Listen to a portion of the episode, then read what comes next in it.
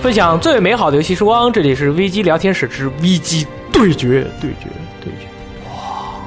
我是大力，我是雷电，我是氢离子，我是翻新，耶、又到了对决的擂台上。今天我们比哪一个类型？动作冒险游戏，哇，首先我们要先讲一下为什么要这两个分在一起。动作和冒险吗？对，为什么呢？首先其实最早的时候，动作冒险是一个单独的类型，哦我们有一个非常明确的判断标准，不能跳的就是动作冒险游戏，啊哦原能来是跳的就是动作游戏，哇这对不对？这什么规矩？从哪来鬼的武者动作冒险，对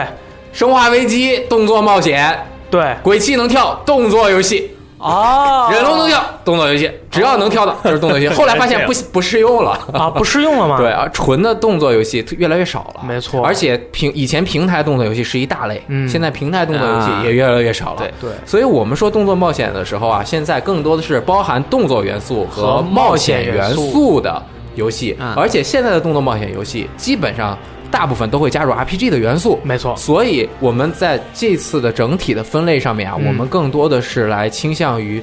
这个游戏它哪一些元素表现的最丰富，是它最大的卖点，也是它最核心的系统的话，我们就把它归在某一类的奖项下面。对，因为比如说，如果我们说这个奖项是最佳动作冒险元素展现的游戏，就显得很长又不好理解。对，玩家就会说你在说什么？不听听不懂，你就说最佳动作冒险不就完了吗？对，所以有的游戏可能就是纯动作游戏，对有的游戏还有很多 RPG 的要素，对，或者它冒险的要素更加多的。对。然后其实呢，我们整体来说就是混在一起大杂烩，然后一起来聊一下，对吧？对，然后我们今天就是要一起讨论一下，在二零一七年从一月开始发售到现在的，呃，这个最佳的有可能成为最佳的年度动作冒险游戏的是哪一个？为什么要讨论呢？因为我们年底啊，UCG 游戏大赏是玩家投票，但是我们媒体选择奖也要在最后投票选出最终呃能够在我们这边得到我们的编辑认可的每一个奖项的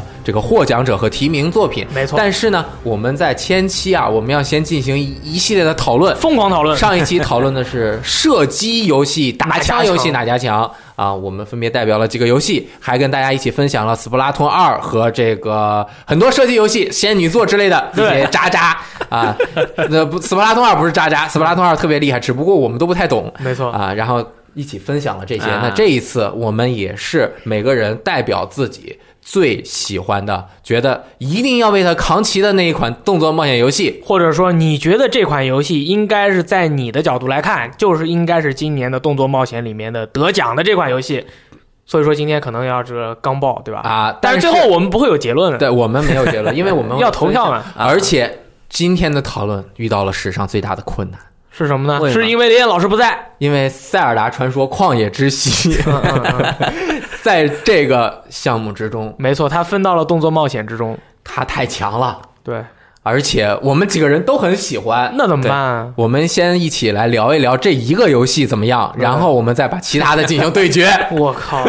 总觉得这 这个其他太强几了个先游往戏的前处面境就很尴尬。其他几个游戏好像就是跟他拿来比的话，怕不是被秒了，然后所以说可能就不是很好拿来这个大家一起放在一起讨论。我一直有这样一个想法，嗯，就任天堂的游戏啊，它不管做什么类型，它都有自己的特别鲜明的特色，并且瞬间就和其他相同类型的游戏打开了差异化。除非这个类型是他自己定义的，别人都靠拢它。对，啊但是他在做一个类型的时候，基本上不会去太多的靠拢其他的相似对类型的游戏。对，比如说《塞尔达传说》，在之前有各种开放世界和动作冒险，包括《塞尔达传说》自己以前定义基本上还是以 ARPG 为主，而这一次其实基本定义在了动作冒险上面，因为它是在开放世界的探索上面做了更长足的这个探索嘛。嗯，但是像开放世界之前的 GTA 系列。还有育碧的各种开放世界游戏，还有很多沙盒游戏，就是什么 Minecraft 呀，嗯什么我的世界特啊拉瑞亚呀，呃，各种各样的这种游戏，他们都在自己的这个道路上探索到了自己的玩法。但是，当任天堂想做一个开放世界游戏的时 候，你就能跟他不一样。他就做出了完全是自己的口味。对，你一看，我去，就膜拜于他的这个在开放世界中的探索。这也是为 什么我我说的很真的，因为我玩过很多开放世界的游戏，对对对对啊，而且我已经对育碧的很多开放世界游戏造了成如指了掌。呃，就是很很麻木呃啊啊，好的食之无味，弃之可惜对。但是《塞尔达传说》就让我对开放世界这个类型，或者是这个主体的框架有了一个全面的改观。嗯这也是为什么《塞尔达传说》在所有玩家看到这个游戏的时候，对它产生了无与伦比的崇拜感。因为当大家都知道这个应该怎么做的时候，他又做出了一个阶梯性的一个一个一个一个翻转，都不不能说是翻转啊，就是一个长足性的试探。嗯嗯，那具体它是怎么试探的呢？也许呃，不是，也许应该有很多朋友其实还没有玩过《塞尔达传说：旷野之息 我也呃哇，这这这个很厉害，为什么呢？等到二零一八年中文版呀，》，一个是等中文版，第二个是毕竟 NS 刚发售啊，国内还有 NS 的人，毕竟还是最核心的那一部分玩家，还有很多人还没有买 NS，对所以并没有知道《塞尔达传说：旷野之息》到底有多么牛逼。然后我们可能在动作冒险这两个元素上面，给《塞尔达传说》进行一个简单的分析，怎么样？这里面谁最喜欢《塞尔达传说：旷野之息》？氢离子是不是？我觉得雷电，你刚才已经说那么多，我 觉得我应们该是你吧？带带头要拜倒，对，要不然你们一人说一点， 带头拜可以倒。怎么样？可以，可以。啊，那我先说最核心的一点怎么样啊？啊那是不是说了你们就没？就是开放世界的这个制作他的，们你一边说，他们一边想呗。嗯你们再想个其他的啊，我们都可以插话嘛，可以开放世界的探共索享一。之前的开放世界游戏是 GTA 进行了一个当时的阶梯性的提高，在 GTA 三的时候啊，在地图上面接一个任务，你可以跑开着车去，走着去，到一个点把所有人打爆，或者是开着车完成一个什么样的任务，还有剧情、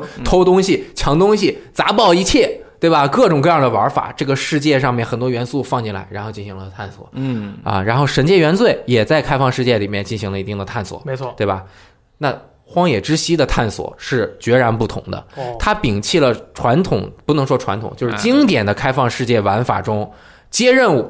做任务、交任务，嗯啊，得经验，再接任务这样的一个循环这是个经济循环呀。啊， 就是它这个地图上有一个点给你标出来。啊，你就去那儿，很明确。我到那儿说了话，我就去下一个地方，也给我标出来，目标写的非常明确，就在这儿，我要把所有人打死。然后，然后我就去把所有人打死，完成了任务。但是《塞尔达传说：旷野之息》不是这样，它把一个开放世界真正的开放给你，这种开放的感觉，不是说我地图上有五个任务你可以接，嗯而是这个地图有无限的探索的可能，让你先去探索。嗯它基本不会因为任何东西卡住你，只有你可能还没有这个能力，啊，对暂时的就在第一对个新手村的时候，那四个还是五个基本的能力得到之前，有一个大概的框架，但是在之后你可以随意的去向四面八方探索。对，然后你任何一个呃，在完成四个主要任务之后，你就可以回来完成主线任务。这个主线任务。和就是它的主线嘛，但是嗯它整体的开放世界的探索是它做的长足的想法是，我到一个塔上，嗯看这个世界有这么多点，啊我想去哪儿，我要去的这个过程，就是这个游戏在开放世界中表现的最淋漓尽致的一点。对这个东西，如果没玩过的朋友，可能也很难给你讲清楚。啊但是玩过的人就知道，当你从这一点去那一点的时候，不像 GTA 或者是刺客信条或者是什么，要么我传送 过去，要么开车骑马跑过去就 OK 了。那它在过程中。就很很直接，我到了那一点，才有可能在开放世界中进行更多的互动。嗯就是我到了那儿，我才有更多的互动。你要在这上面，但是在《塞尔达传说：旷野之息》中，我从这一点出发之后，我就进入了一个特别独特的冒险。每一个人的情况都不一样，啊，我会通过很多个方法接近那个点。比如说，我怎么解决我很冷，我要过一个雪山，我可以吃东西，我可以找一个东，我可以找一个呃衣服穿上，对我也可以背一把火箭，对我也可以举呃个火，举个那个火把也可以对，甚至我就冻着 过去了，就是对都有可能。这只是一个简单的例子。啊，这个整个一个世界，就很多人说《塞尔达传说：旷野之息》的地图，呃，迷宫设计的不如之前的几个更线性一点，啊塞尔达传说》的那些迷宫精彩。但是我觉得《塞尔达：旷野之息》整个一个世界就是一个巨大的迷迷宫，宫它对虽然不是那么迷。但是在这个迷宫中走来走去的那种方式啊，还不像原来的迷宫那么线性。啊，你这么一说啊倒是，因为应该这么说，塞尔达世界整张地图它是按照之前的迷宫那种关卡设计来的，它是就是把原来迷宫里面你给你藏好的那些解谜元素或者探索元素。放到整个大地图上，然后按照它之前那种非常精湛的关卡设计，让引导你去探索它们。对是这样。这种冒险的感觉，是之前其他以剧情为驱动的冒险游 戏完全不一样的。嗯，你像之前我们喜欢的动作冒险游戏《生化危机》《寂静岭》呃，如果 GTA 什么的也算，它其实都是剧情驱动的。没错，我去做一个任务，我是有剧情的。对，塞尔达传说、旷野之息有剧情，但是它的剧情，呃，好不好我们先不说啊。它首先在你玩的过程中，你就感受到了这个游戏特别不一样、与众不同的那种开放世界给你带来的那种开放、随心所欲的那种气息。对，对，对，嗯，我不知道我表达的清楚不清楚。我明白你说的意思。然后我我对我其实今天并并不准备吹一下那个《塞尔达传 说》，哇，但是我要说，我要我要我要追加一点的就是，其实，呃，之前雷电老师说的这个冒险的感觉，其实它就是一种冒险的感觉。就是我当时玩的时候，就是上了一个塔以后，它在这个世界里面描绘了很多，呃，你一看就想去的地方，而对你决定要去那里的时候，它所踏出来的你那个脚步踏出去以后，你的冒险就开始了。对你在这其中所要你要解决了很多问题，就譬如说之前的温饱问题啊，这个寒冷过热的问题，以及如何去到那里的中间的你的一个方式的选择，其实就是一个谜题嘛。对对吧？然后我譬如说你要上雪山，你要找那个热的衣服，你不不知道怎么找，那你就说啊，要不然我就暂时不去了，我去别的地方；要不然我就去查攻略，然后 去看多对请来 BG Time 看 对，攻略所以从我所以从我的那个角度来看，其实一个游戏它的攻略好不好做，呃，就可可以决定这个游戏它够不够开放。嗯，而塞尔达这个旷野之息这个游戏呢，它的攻略啊，那个信离子你也知道的，对它它它攻略不好 做，我做了一个多月，好不好？对，所以说我从一个这样的一个角度来看的话，这个游戏确实是一个非常优秀的游戏，因为它的攻略不好做。对嗯你像之前的那个《黑暗之魂》啊，或者《雪原》啊，它的攻略好不好做？其实特别好做。对，就是其实那个游戏，你看它地图挺大啊，探索的要素其实挺多啊，秘密啊什么也很多，但其实它在一个它在一个区域之内，它在单位区域之内所隐藏的一些内容和要素是是有限的。只要你能把它都探索完了以后，可能在这一个地方，你就在这个场景内，你就没有什么好需要去探索和冒险的东西了。嗯，但是塞尔达旷旷野之息它不一样，它在那个场景里面，因为这个游戏的别的元素叠加到这个场景以后，你在这里面能做的事情就很多。像我其实以我之前都已经忘了上火山可以取火把或者拿火箭了。嗯你，刚才一说，我又想起来，确对实吧挺牛逼的。对吧？对对，然后开放世界，我再补充一下，就是它之所以让人觉得牛逼的地方，就在于从这个单一结构和系多多方结构，比如嗯说、它多方结构难做攻略，就是因为它有很多个维度去互相展现影响互相影响。对而单一结构就是我从这个篝火到那个篝火，OK 了，对对对我可能有一个捷径，OK 了，没有更多的相最关多的三条路，对对吧？？就没有更多的影响对。而《塞尔达传说》它是把比如说地图的攀爬，嗯然后温度。嗯，所有道具之间的互动和合成，对，还有你的战斗，还有一些你的装备的这些系统和你的特技系统，对，这五条这几条线可能还要更多，五对，六还条有线，还有包括你对这个游戏的知识储备，对嗯，知识储备，知识储备就是这些所有东西的知识储能备，不能用然后他们之间每一个节点之间的互动是特别精彩的，对，这个导致了它你探索的时候，你就会不停的在前五十个小时发现。疯狂的发现各种各样的新奇的的东西，西，对，对，这哦，再再随便吹一下的，就是《神界原罪二》也是有这样的感 觉，它也是多个维 度，然后能够产生这样的互动，嗯，就感觉非常棒。对，对因为这就意味着你获得一样新东西，并不是只是单纯这一样，而是跟之前已经有的都能做互动的话，那你就是有好多样。对发现一个就意味着有很多新的发现。嗯对，这是我说的它冒险项上面的对对这个厉害之处。可以。我觉得你已经把这个《旷野之息》它最最精彩的一部分。大概的阐述明白了，啊剩下的就交给二位，你们来思考一下，我刚还才有哪一点？嗯，我说一下，就是刚才雷电提到说，任天堂对于任何类型游戏，它去自己做的话，都会给人感觉不一样。是我记得在塞尔达发售之前。呃，Eurogamer 采访的是宫本茂跟青沼英二，嗯，然后那个记者直接问两位说：“你们觉得任天堂游戏的一个标签最重要的标签是什么？”宫本茂当时就说了两个字，说是独创。嗯，这就是我觉得的，这是他们对于一个游戏来说，一种类型已经成型的游戏，他们拿到手里面肯定是要对它进行重新的解读和架构的。对对他们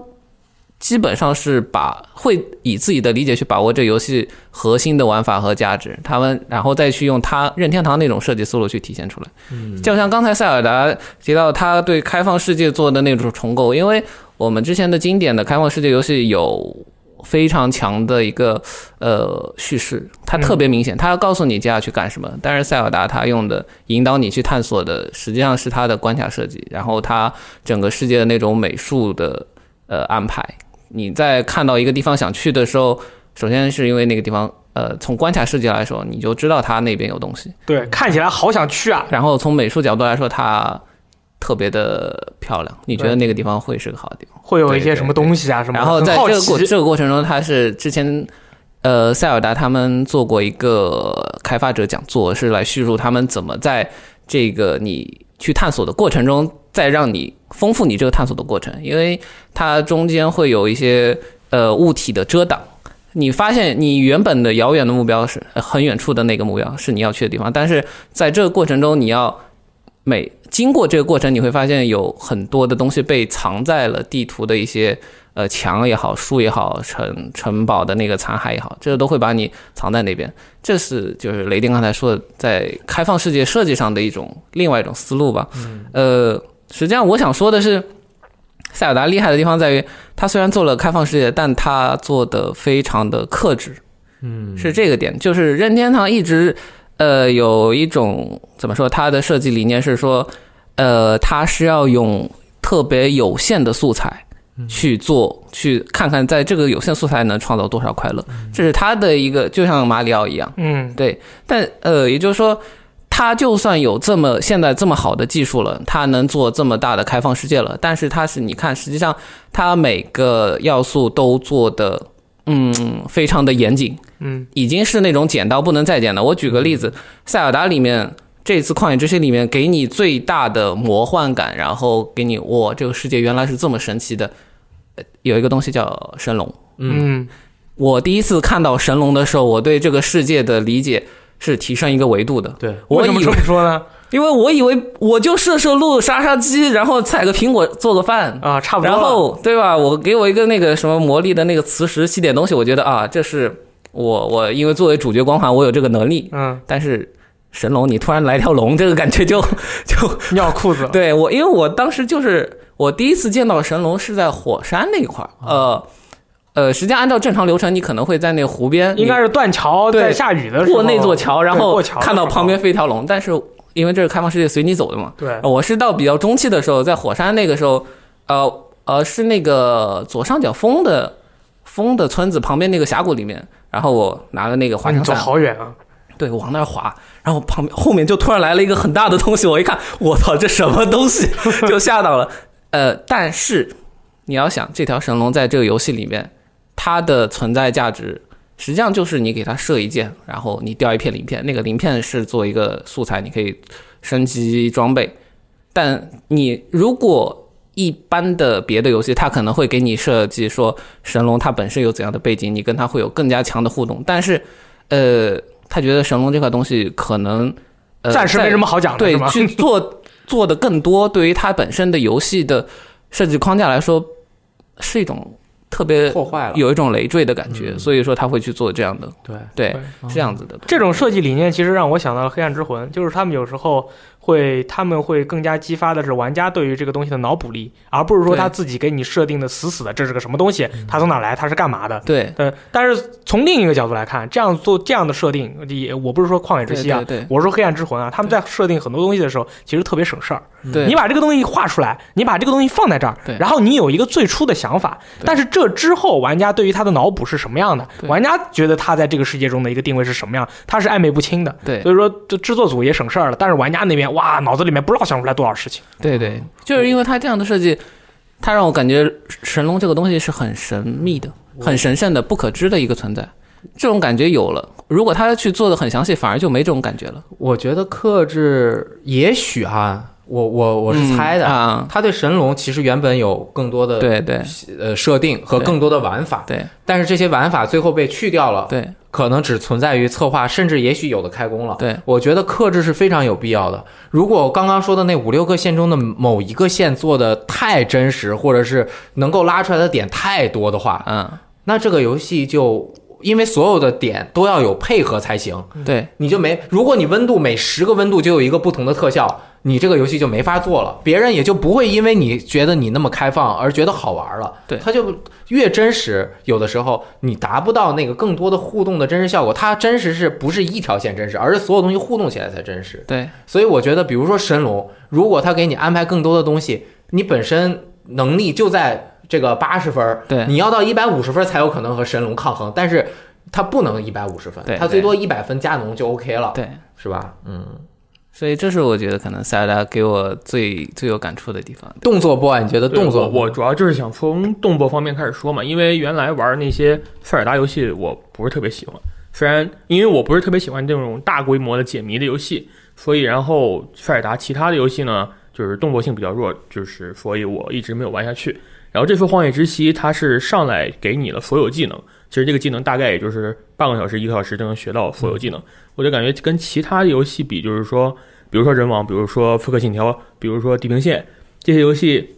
大部分的一些技能、重要技能可能在游戏的后期才能学到，这样让你前期的游戏一些过程感觉就是说你少了些什么，比如说我不能同时刺杀两个人那种那样的一些强力技能我不会学会，但是费尔达没有给你特别强的技能，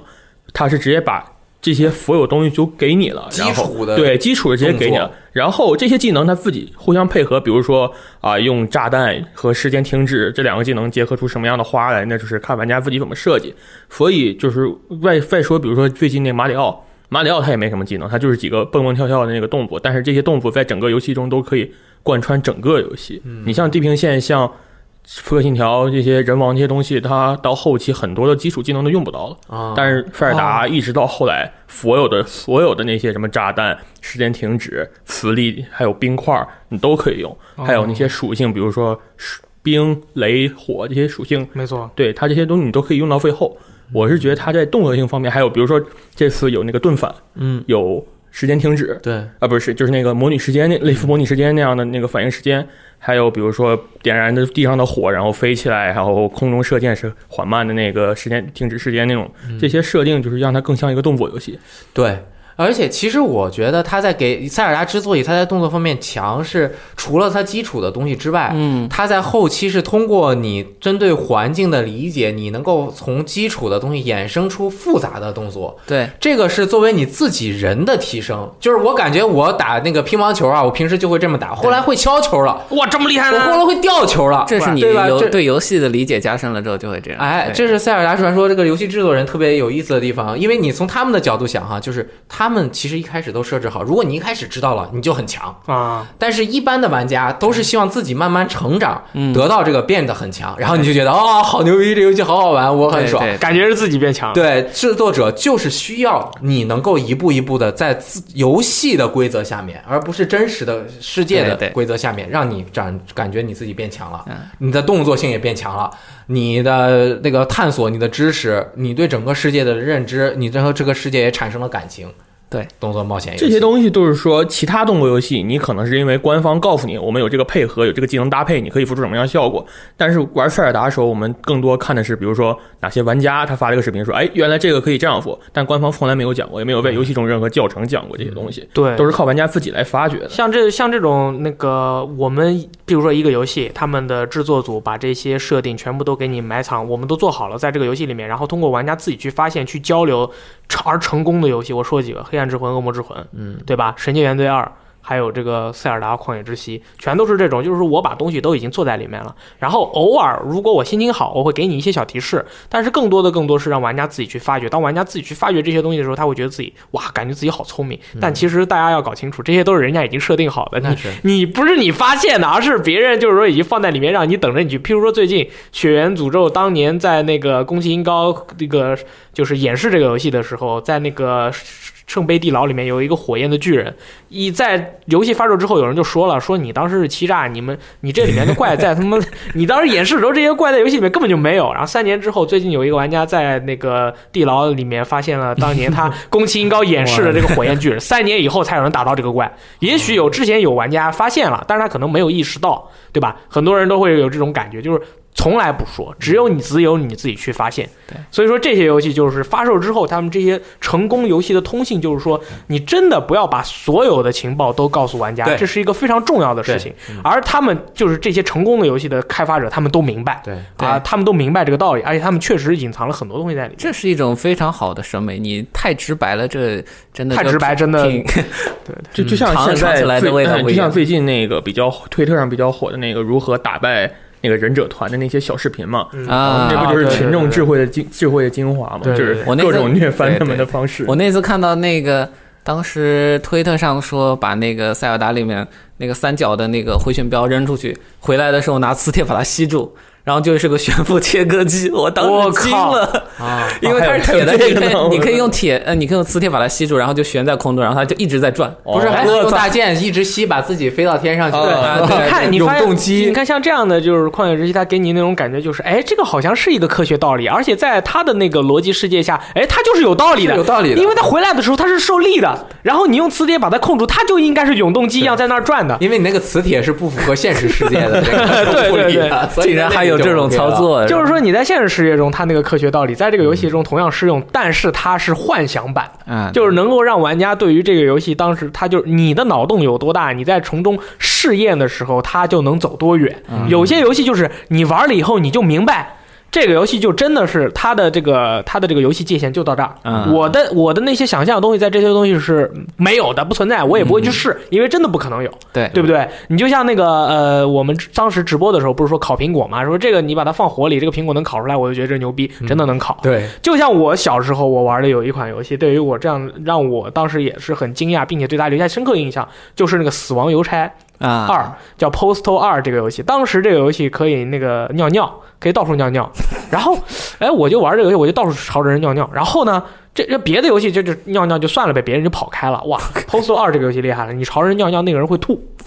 我当时就觉得这个游戏太真实了，但是你想想，真实的世界中，你朝一个人尿尿，他会吐吗？他会揍你他会揍 你啊！对，就是自己的一种互动。它就是这个叫在国外的那个欧美玩家呢，他们那边有一个说法叫做 game logic，就是这个游戏的逻辑，对就是这样的啊。如果你能创造出，比如说塞尔达 logic，就是塞尔达逻辑嗯，那么你这个游戏就很成功。对对对对啊，就是这种感觉。嗯对对所以《塞尔达传说：旷野之息》呃，画面效果对吧敬业？NS 上面也非常棒，在那个哎好看主要电是视特别漂上面亮也好，对在掌机上面真的是达到了你移动游玩的一个高潮，啊而且高潮，高峰，哦对真的是高峰社啊！爆而且它还是 VU 和 NS 跨平台的，对但 VU 的效果比 NS 稍微差那么一点。啊战斗系统我们也聊了，主题与故事，呃，就不在这里展开多说了对啊。主题故事很感人，马上要出的那个新的剧情 DLC 五英我节操是五英节吧？对四四英英节节加加塞尔达五个，对，五还有塞尔达嘛，哦对不对？啊不不，是还一有个一个。你把零不要犯这种错误。 你不要诱导我好不好？虽然我不是真正粉 丝，对这个我觉得也也很期待。明年到时候更新了中文版，重新再玩一遍，简直是爽到爆炸！我操！我现在没有打完，就是就是 DLC 打的一点点就不打了，因为啊直接等中文版了。简直失恋对我太难，我我打不对对过对去。我现在就是在想，他那个我们那边无那个无敌榴莲啊，什么无敌香蕉 啊，他到时候在这个中文版里面不知道翻译成什么， 神力香蕉。嗯，可以。关卡设计无出其右，对吧？开放世界的这个大地图设计真的是，然后那个迷宫，又是那种全动态的， 我靠！我以前没有玩过哪个游戏迷宫是全动那态。是 对，多玩玩塞尔达， 我玩游戏玩的少，对不对？多多玩塞尔达。 可以可以，商业 表现，我去带着 NS 卖爆，对吧对全方位，哎呀，那行了，就是一百卖每卖出一百台 NS，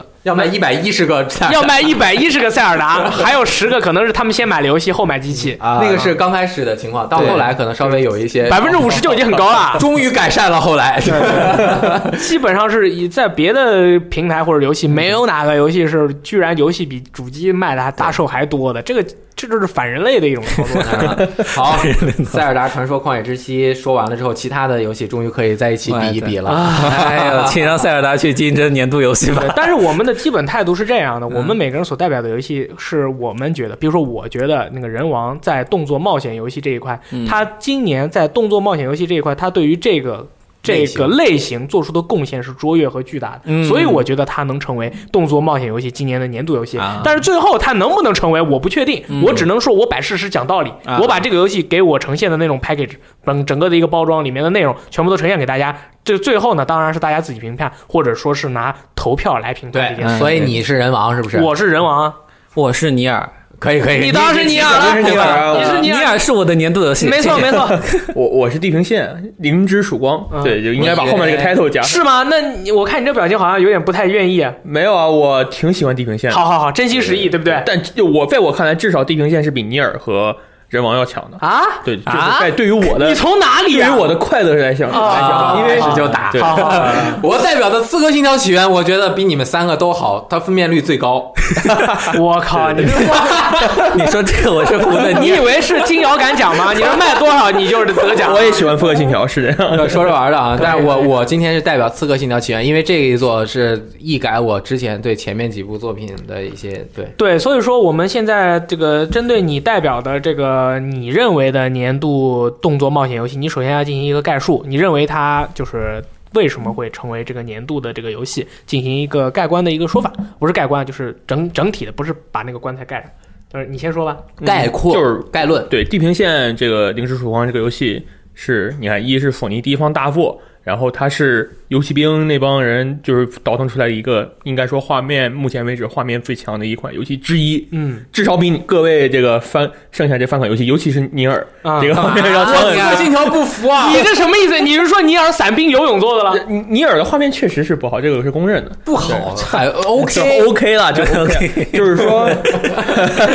找 打 你这些。然后怎么说，就是作为一个新 IP，《地平线》还是很成功的。嗯然后他现在还就是说还出还会追加资料片，嗯然后还有新的模式啊，又怎么样？他就是说后期支持也很多，哦，OK，说明这个游戏在全球范围内是很受欢迎的。嗯就然后他在游戏的一些设计上，打击感啊，呃，什么地图探险啊，嗯，人物动作上都非常的稳重，都不像一个新 IP 那种，就是有各种各样这个样的那样的问题。 OK，就是至少来说，对于一个新 IP 来说，我觉得他表的表现非常好。哦，对，没有问题吗？嗯能在这里能够进行质疑吗？一人只能问一个问题，呃，我先问。好，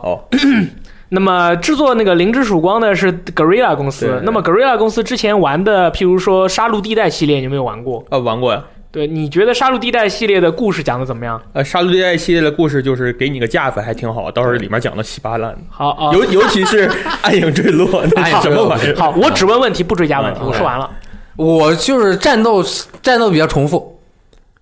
那在在在在座的在座的四位好像 Sorry 好像好像战斗都挺 Sorry, sorry, sorry 那我就问一个问题，那个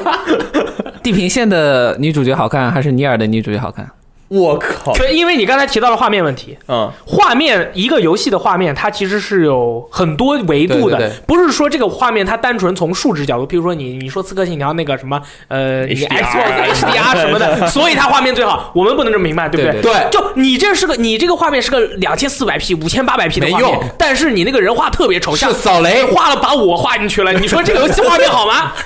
对吧？你你先回答刚才那个问题，哪一个就是人物的呃二比一好看还是亚、呃，亚好罗伊？论好看的话，其实二比好看，但是人物性格的话，我还是更喜欢什么阿洛伊，因为他更真实嘛。啊，嗯那确实，阿罗那个这二 B 小姐姐又不是真人，对呀你哎看哎这比真实可以，可以，可以，可以，是这样没有问题。那 么下面请这个《刺客信条：起源》的代表者，也就是这个印度不是印度，印埃及骑兵雷电，请说一下。万物皆虚，万事皆云，一切东西都是假的，但是所有东西，所有事情你都可以做，就是《刺客信条》给大家的一个啊、想要传达的理念，但是有的时候好像实现不了。不对，重新说，你不是觉得这是年你度这 A 人哎 在我《刺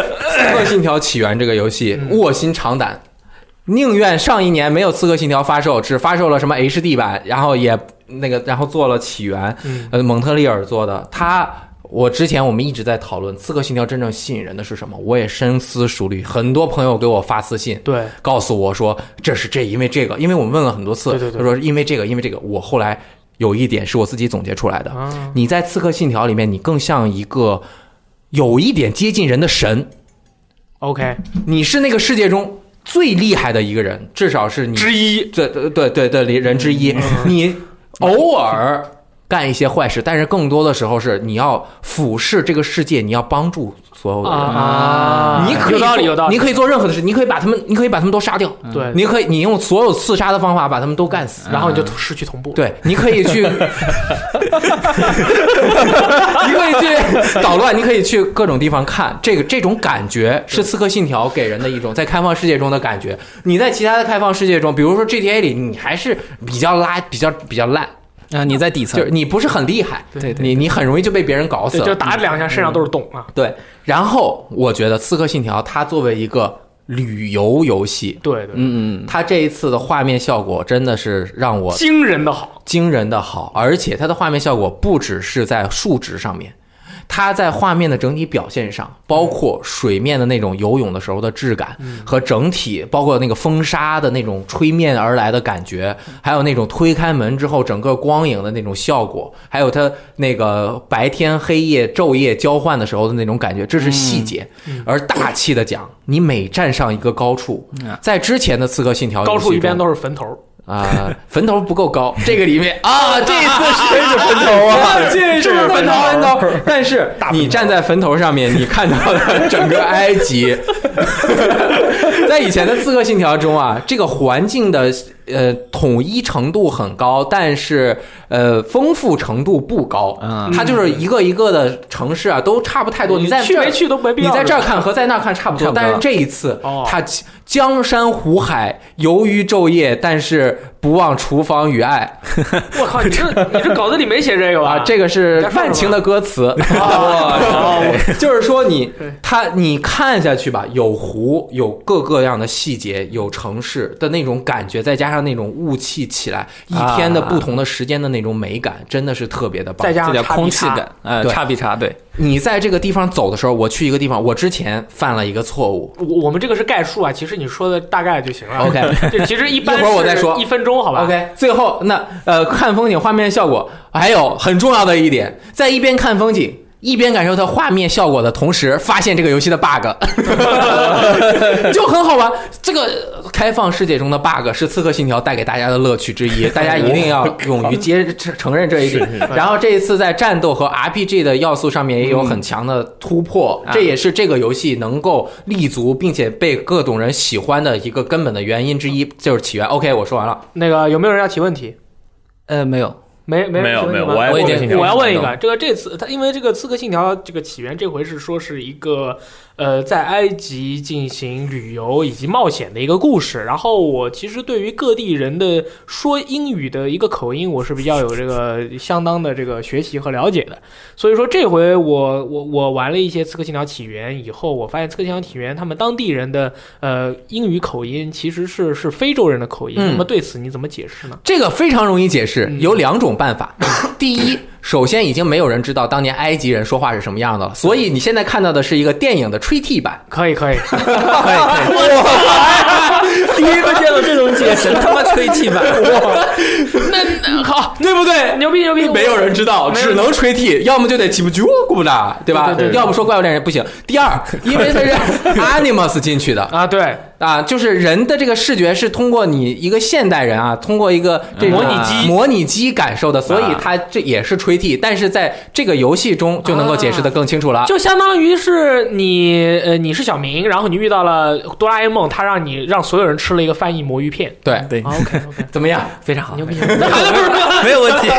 大大家都要想一想啊，嗯就是别人发言了之后，都最好能提出问题，对他进行质疑，为自己的游戏增加更多的机会，为别人的游戏减少更多的机 会。好，下面请这个尼尔机械军团的代表者，这个庆你沈呃沈伟不是恒伟氢离子进行发 言。我也接这次 我呃，红尾太狼这是人太可对爱对一个游戏一个一个概述就行啊，了，对，不用对说的太啊详细。对对对，我们来直接说一下《尼尔：机械军团》这个游戏。我们今天说的是动作冒险游戏，我们分开来说啊。动作，我觉得今年动作这块做的最好的就是尼尔，嗯，因为它是白金做的，在这个业界哦能比白金做出更好动作游戏的很难找。我 PC 版 Bayonetta 不服，对吧 Sorry 然后冒险，嗯呃，我想说尼尔这个主题，呃，还是相当深刻的。我这边遇到几位朋友，像什么三星，然后我们嗯还有 UT 我还有我哎，对，还有大力或者 UT 的可能几个成员，我跟他们聊的时候，他们不太好 get 到尼尔那种感觉，但是，但是，哦那还是不 要讲我了，对不起，对不起，我能 get 到，我能 get 到。 但是，普遍的论调是尼尔就是一场，所以说我们说它冒险是人性冒险。对真的，呃，你玩过这个游戏之后，会感觉是受到一种洗礼的感觉，是不是价值观有颠覆？对，这种冒险感真的对对对对对哎在我还是今了解的年嘛对对吧对对对，在今年游戏的哦在这种整个叙事冒险的体验上，尼尔对你呃给我带来的这种冲击感触嗯是最大的。 OK，所以说 OK 了，这是我年度游戏，年度冒险，算它动作冒险也好，年度游戏也好，尼尔极限军哦团。动作性加冒险好的，best 感觉，哎，那你说，你说这个游戏是你的年度游戏，这个游戏也是你的年度动动作作冒冒险险游戏，OK，那么你对于《塞尔达传说》呃，《塞尔达传说：旷野之息》是怎么看的呢？我为它跪舔，你为它跪舔，对， 但 是你还是但是我要强调，我最爱的是尼尔极限 军团。 OK，这哎有个人是要问个问题人吗兴趣爱好。嗯 OK，有人要问问题吗？我问。那个我我我都是已经准备好了啊，OK ，A 爆你 们。那个《尼尔：机械军团》这款游戏，你如何看待它作为一款就是内容其实并没有想象中那么那么丰富，场景也比较重复，因为它重复使用了很多的素材。嗯对但是它的售价和它游戏的那个游戏的大小文件大小很大，这个游戏好像四十 G 吗？五十 G？嗯，它的售价大概四百多块钱。对，也就是说，但是你玩了以后，你会发现确实是经历了你人生价值、人生观、价值观的大冒险，没有错。对然后，但是这些东西好像都是体现出了这个工作室在这个技术方面的一个一个。一有有一些缺憾，呃，毕竟是外包的嘛，对对吧？就是人家拿过来让你做。呃，首先我要说，尼尔的内容不不缺乏，它实际上、呃，首先主线已经算是。嗯怎么说？非常澎湃汹涌，没错就是让没错对，让你那真的心潮是心潮澎湃哦。各各种角度的心潮澎湃。呃对没错对对没错但是它还有大量的支线剧情，而且每一个很多支线剧情都会对你造成精神冲击。 ，OK，这个它在内容上绝对不是不贫瘠的，呃，就是说不能说它贫乏，嗯而且呃，首先它的画面的确很潮，这我承认，嗯但是呃，这是一种巧合，我只能认为，或者说它是一个设计理念上的设计主题，或者说 concept 那种感觉。嗯，他要的就是一个荒凉的、一个特别孤单，让你感觉可能有点，嗯可能冰冷的一个世界。没错对对，你在那边是特别孤独的感觉。但实际上，它整个世界，它你看它的色调是非常的怎么说刚淡硬，对，比较的淡，嗯灰对，偏灰的这样。呃，在这样情况下，实际上它画面差的时候，并并不太容易看得出来， 知道 吗？你只要 get 到那种感觉就可以了。对对要入戏，对对对不对对？对对。好，你们还有问题吗？我有，嗯你问就是我不想被它冲击我的世界观。啊啊，你拒绝对啊，那就我还是蛮喜欢这个游戏的，但是对玩完一周目之后，玩二周目，刚开始嗯我用那小机器人儿对走了嗯两步，我对就不想再玩下去了。啊啊那嗯对于这个这个说法，其实我有这个就是这种感觉，就是是我像雷电老师这种感觉。对对对其实我对于以我对雷电老师理解，他其实是呃，就你会不会觉得那个弹丸论破的剧情还不错，或者说冲击你的世界观？还还好，因为弹丸论破更多的是架空的，和我本人的没有什么关系。啊但是对对这个真的是它很真实讲的，很有可能，有可能会成为对对人类未来的一种是在拷问人性的感觉。但我要说一下，呃，雷电老师，你觉得二周目给你的感，你是觉得它是重复还是不什么？不是不只是重复的问题，我就是不太想接受这些负能量了。当然， 啊。 其实不是那你是作为一个现充的执着啊？对呃对不是对不是，不是因为它它会让你感觉我也不知道人性或者说你一个人的个体存在可能的基础是虚无的，对对你可能你真正的本质是可能是没有意义的东西。这个是因为我已经从对人本质失望，慢慢的已啊经开始温暖了。啊我明白了，那没有关系，这个我明白结了局给了你一个善的哦，感觉，让我想到了，对其实就像有有一些有些像咱们在学生时代就看了一些就是比较悲观一些的东西。啊对你那个时候就突然觉得，哎，做人没什么意思啊，人对生啊就是充满了苦痛，没什么意思。然后到之后，慢慢的，哎，又充满了干劲，然后充满了干劲了以后，又接受又负能，慢慢的又觉得不怎么样，对这么是一个上下高低起伏的一个状态。其实对于我来说，接受这些负能量是你变得更强的一个基础对和嗯没错，触发点、对催化剂对。你像我以前接触的都是村上春树，资本主义社会高度发达下的人类空虚与寂寞和悲 伤，对还有吧？什么霍乱时期的爱 情？呃那书很好看。然后安安妮宝贝，我以前小时候安妮宝贝 啊， 那还可男生女。生对吧？还是对，然后听的歌，科特·科本啊，什么 grunge、朋克、死哎对对就是 shock metal，就是对整个人已经到最崩坏的程度了啊。我非常崩坏的，不对比对恒伟先生崩坏的 大，对 慢慢已经重组了。 对对对对，你可但是能重我组觉之得后就已经是另外一个。啊，那可能是雷电老师，有道理因为已经经历了那个过程，他就不想再经历那个从那个无意 义的虚空、就是虚无中去寻找意义这种感觉。对，因为其实我是发现，可能是就是说你。接触了尼尔界军团里的世界观以后，对对你会开始你会思考一些人生的问对题对。但是雷电老师现在可能就没有必要再去思考一遍，因为以前思考过没有了。必要被就对像不对就像逼着雷电老师再去读一遍小学语文课本一样，对对对这对对很痛苦。可以可以可以，我们一下剖析了一下雷电老师的成 长史。对啊谢谢谢谢谢谢。对，这个我觉得这个很重要，一边聊游戏一边剖析自己的心理状态啊。那么人王呢？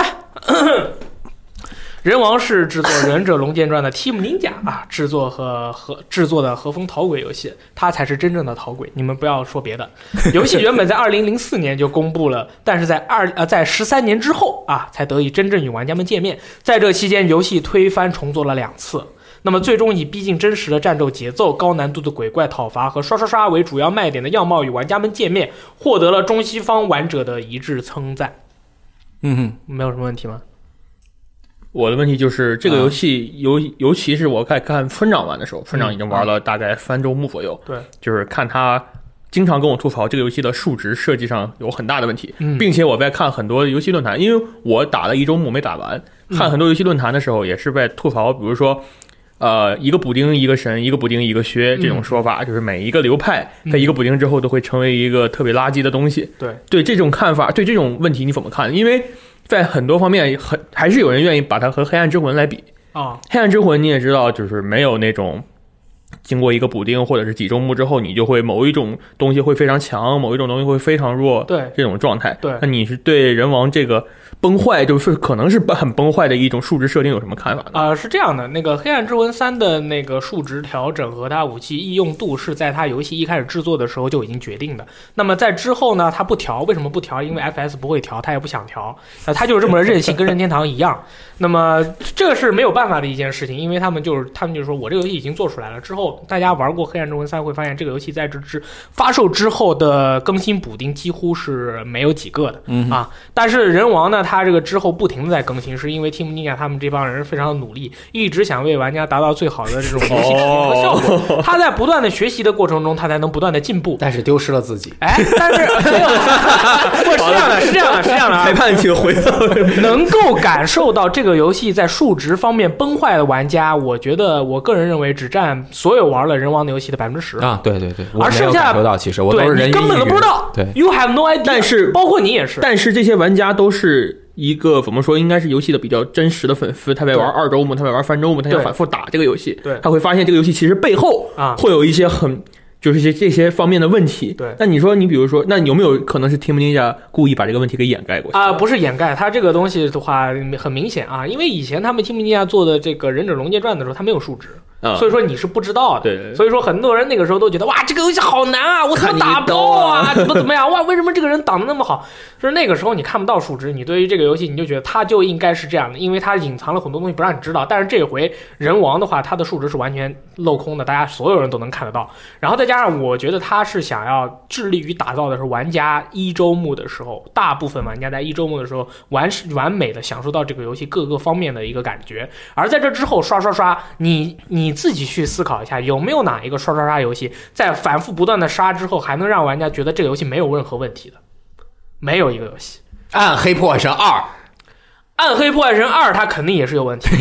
肯定也是有问题。所以说，当然我不嗯是否是认对它你这不个停的刷，它早晚有一天他内的容平会衡做出的来很 好。对对他这个暗呃那个不是啊不是人王这个游戏，它当时大家也都知道，把级人物刷成七百五十级，然后就可以碾压所有的东西。然后给你强硬拉回三百是吧？对，强硬的拉回了四百、啊他是他是为了什么？是为了有些玩家他真的操作不犀利，那么我提供你一个方式，就是刷级，这样你可以碾压所有人。而这些通过刷级享享受到游戏乐趣的人，他马上就放弃了这个游戏。那么这些人已经不存在，这个时候我们再把这个刷级的这个 cap 啊降回到四百、嗯那么那些喜欢去追寻动作 ACT 感觉的玩家，他们就会满意。但是你知道的，这是个很难调节的矛盾，我在这里也说不清楚，我也不知道 Team 家是怎么想的，我只是从他们的角度来看。当然，从玩家的角度来看，你今天我刷到七百五啊，我花了一百个小时，然后你给我给我砍到四百，那我整个人就傻逼了，我时间都浪费了，我当然 K 爆你了，嗯是这样没有错。但是它提供了很多种方式，但是只要你提供多种解决方式来让玩家玩这个游戏，就一定会有纰漏。嗯所以说，就像我们那个很多职场上面说的，职场上职场上面一个道理，叫做的越少，犯错越少。嗯啊，你做的越多，犯错越多。那你到底做不做嘛？做你如果不做，那你就就不咸要鱼没干有了，区对不对？别你就跟咸鱼没有， 就咸鱼突刺了，突对然吧？神你功突学刺了自己了吧，对不 对？啊，我我我只是从我，突然怎么成功学了？但 是我他的他但是他在他在数值方面真的有问题。嗯 OK 你说怎么解释封面上面的 Only on PlayStation？对？是这样的，啊当当年这个 Team Ninja 也没有想到自己会在这个财务方面遇到巨大的困难， 没有想到居然会上 PC，可能是被他们的那个大佬真正坑了。Team Ninja 和光荣可能之间有一些什么交易啊什么的，没交流方面有问 题 OK，像人王已经在商业上比较成功了。对。嗯我当时我采访了光荣内部的他们负责成市场的部长，他们说，《人王》这个游戏在日本本土，就是说在整个呃日本本土没有在亚洲区卖的多，嗯，啊，所以说可以想象我们中国玩家贡献了多少 销量。日本本土是卖了超过五十万，对，所以说对我的天！欧美玩家玩这个游戏也很多哎很呀，多当对时对对当时对游戏对偷跑的时候，Twitch 上一群人在玩这个游对戏对对，他这个日风，我觉得很正。就是嗯我对玩了那个游戏之后，我特别想买几个日本的那种武士的那种模型啊，放铠在甲我有模型桌是上吧？可是没有合没有好的，或者是想去读一读那。那个时候的历史。对啊，对我哎当时对就对想去读战国历史来着。你，看，这就是软文化输出，啊，对，就是你们这个外国人啊对我们的文化特别感兴趣。我这个游戏出了以后，立马就人家就是你出了国啊，怎么样？你一说，他可能不知道你们的文化怎么样，但是你一说这个游戏，哦，啊他就知道了，他就马上就对你肃然起敬或者怎么样。对这种软文化输出是可对怕啊的，。而且他目的很明显啊，把杰洛特拉过来，欧美杰洛特拉过 来对，然后你接受了欧美人过来学习一下日本文化。对啊，人家叫威廉，意思就是说，那看见没有，这是威廉，他是外国人，他在日本活得很好，都来我们日本吧，OK 的，没问题的，你还能有好多替身呢，屌爆！还能看到很多日本姑娘呢。对 啊是吧对不对我的天我有个问题啊，就是刚才你提到，呃，人王它的动作性，实际上我承认它是很不错的，嗯，因为当时看宿舍里面大家都在买，然后我虽然一直是吗？对你看他天天用野风，你觉得 OK 不不吗？不大 家不不，野风就是说好技能，呃，当时大家都买，我是坚持不买的，但是我考虑到人王里面它的那个动作技能表。对，那套东西实际上，我觉得，呃，是我在动作或者 RPG 里面都是特别喜欢的那套系统，哦因为它可以出招表其实对，，因为它可以给你提供很多的那种动 ACT 方面的衍生和选择，这个对东西特别有意思。但是它到底还是一款动作，呃，它还是一款动作冒险游戏，它讲究的还是要一个关卡设计。嗯，那我玩了人王之后，我玩到第二关就玩不下去了，因为我觉得它的关卡看嗯就是让我特别的觉得单调。嗯我我觉得在这个关卡里面来回走就就特别逆反。嗯还有一个还有一个点是，嗯，我们毕竟是玩过魂系列的，嗯，然后我看到人王里面那你些玩鬼过吗？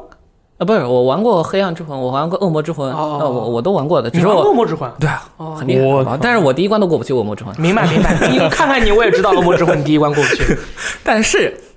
呃，你从怪物的那个美术设计上来说，嗯，人王真的，呃，我个人来讲，我觉得他很还是疯比较比较怎么说，比很较讨鬼比较平庸一点。就叫是什么？对对，我看我看我就没有说哦，我看到这个怪了，我要去跟他过一下招这种感觉。嗯嗯嗯我说，哎，怎么又是你？哎，怎么又是差不多的怪？可以这样的可以感觉。你对这个这有什么给我解决的方法，让我再哦重建人王吗？对对对，首先它关于 OK 这个关卡设计方面，我可以回答你一下。我怎么感觉好像我是游戏设计师？对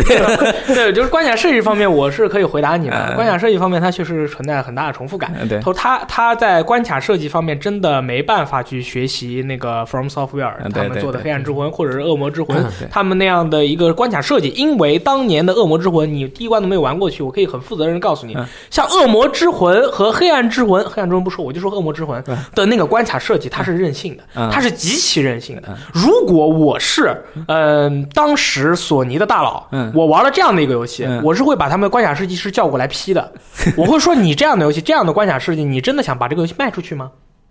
他那样的关卡设计是任性到了一种地步，就一开始就把把玩家卡住了。对，那么对对于一个关卡设计来说的话，玩家一开始在前几关的时候，你会尽量的让玩家学习到一些东西，而不是把它卡住。那么人王就做到了，他在前一开始的时候，他给你的岔路不多，那那么情况也不复杂，嗯，那么给你的一种感受是这样的。那之后呢，他的关卡失败了，也不复 杂，然后没也想复杂没有复杂 起来， 对吧？就是复杂，比如说有一个矿洞的那个，它复杂的没意思，就是这边也能下，说的啊的很好，啊就是是复杂的没有意义。对对你你复你你到了一个地点以后，你发现哎，这个地方可以绕回去或者怎么样的，它的这个意图非常明显，它不像黑暗之魂，它是它是不对称的地图对设计，对它。就是我们都知道，到黑玩这黑暗之魂打 BOSS 之前有那个捷径啊什么嗯的，对不对？啊对，呃，恶魔之魂是没有的，你打 BOSS 要走很远的，但是有些有，有些没有，嗯啊造成了玩家的这种节奏、游戏节奏感的不统一。啊那么你就会对于这个游戏的体验，你会有一种就不一样的感觉。对，但是人王很统一，它必然在 BOSS 之前会有一条捷径，从你把打开以后，你走到打 BOSS 的地方很近。嗯，它每一个都是这么设计，非常的对称。对那么这样的关卡设计，但包括很多玩家在玩了人王以后，他尤其是越玩到越玩到后面，你会发现游戏的内容特别庞大。你不玩 DLC，这个游戏光通关你最起码都得三四十个小时，啊内容非常多，然后之后的关卡设计都是按照以前的思路套路吧套路很很套路感很明显。啊嗯所以说，嗯，没错，它的关卡设计确实确实不怎么样。嗯，也我也承认，这个你玩到后面会很重复，对于这个游戏很容易放弃。嗯，对但是你这个 BOSS 设计，我要说一点，啊，你啊，才不玩到光是 BOSS，还有怪物，对 BOSS 和怪物这个，你才玩到第二关，你后面 BOSS 和怪物你都没见过，你我还是看过视频你的！不，是逼我 A 你吗？真是 我还是看过视 频的。我跟你说，后面每一个每一章节，它每一个 BOSS 的打法，然后它的那个打法，你要有自己找事儿，嗯知道吗？你打不管是打 BOSS，嗯还是打人形 BOSS，还是打妖怪型的 BOSS，你要给自己找事儿。找事儿是什么意思？以前 ACT 玩家最喜欢干的一件事情，就是你打这个 BOSS 的时候，你要给自己设置一些障碍，你不要为什么我就不行，自己得自己找事儿玩，要不就所有人形怪都用一招打死。对，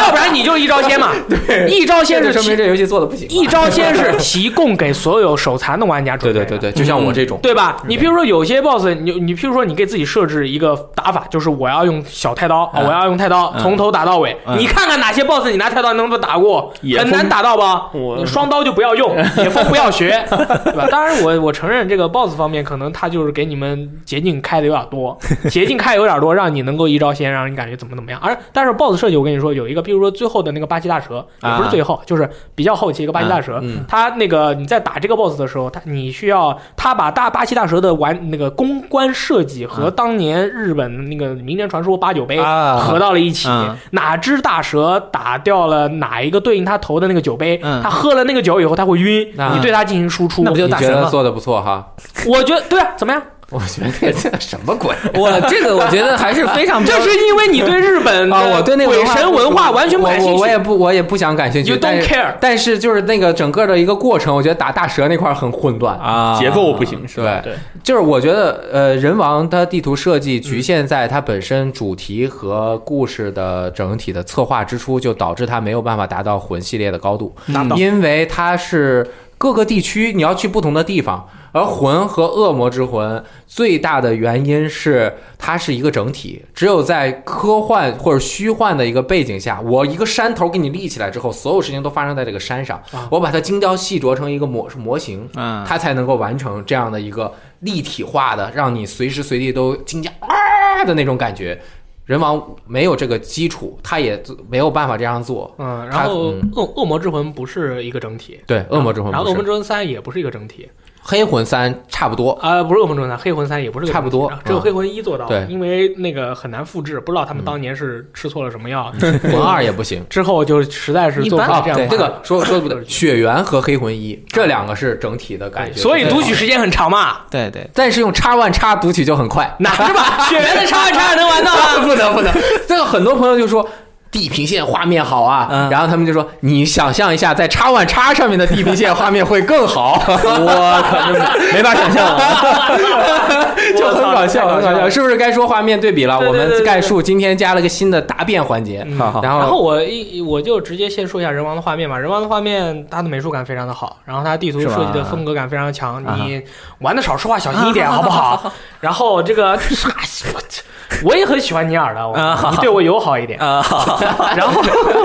然后这个游戏它在 PS Pro 上提供了那个画面表现优先和帧率表现优先的两种选择方式。那么你选择了帧率表现优先以后，你会发现，其实它的画呃你它跟这个画面表现优先比起来啊，它更加流畅了，画面有没有差到哪里去？可以给玩家提供怎样？丰富程度还是会差一点，就整体的观感，嗯，但是流畅度很重要，啊对，这个流畅度非常重要。嗯对对对。然后呢，它这个你可以看到游戏中的很多姑娘的一些设计，比如说这个阿胜啊、阿福啊、农机啊、丽花、银千代啊，那个不银，丽花、银千代啊，这些人那个女性角色呢，败于呃这个光荣的这个女性人物设计啊，啊，它做的非常的好看，嗯对吧？画面。好漂亮，不仅仅是他们那个画面整体，还有他这个人物设计也非常的好，啊对对对不对？对对对，呃，然后它武盔甲的设计啊，武器的那种质感啊，还有人物跑起来的时候，你那个盔甲康康的那个声音啊，给玩家能很快的带入到画面中。而且它这个画面呢，就是特别吸引，就是从来没有玩过这种类型的玩者。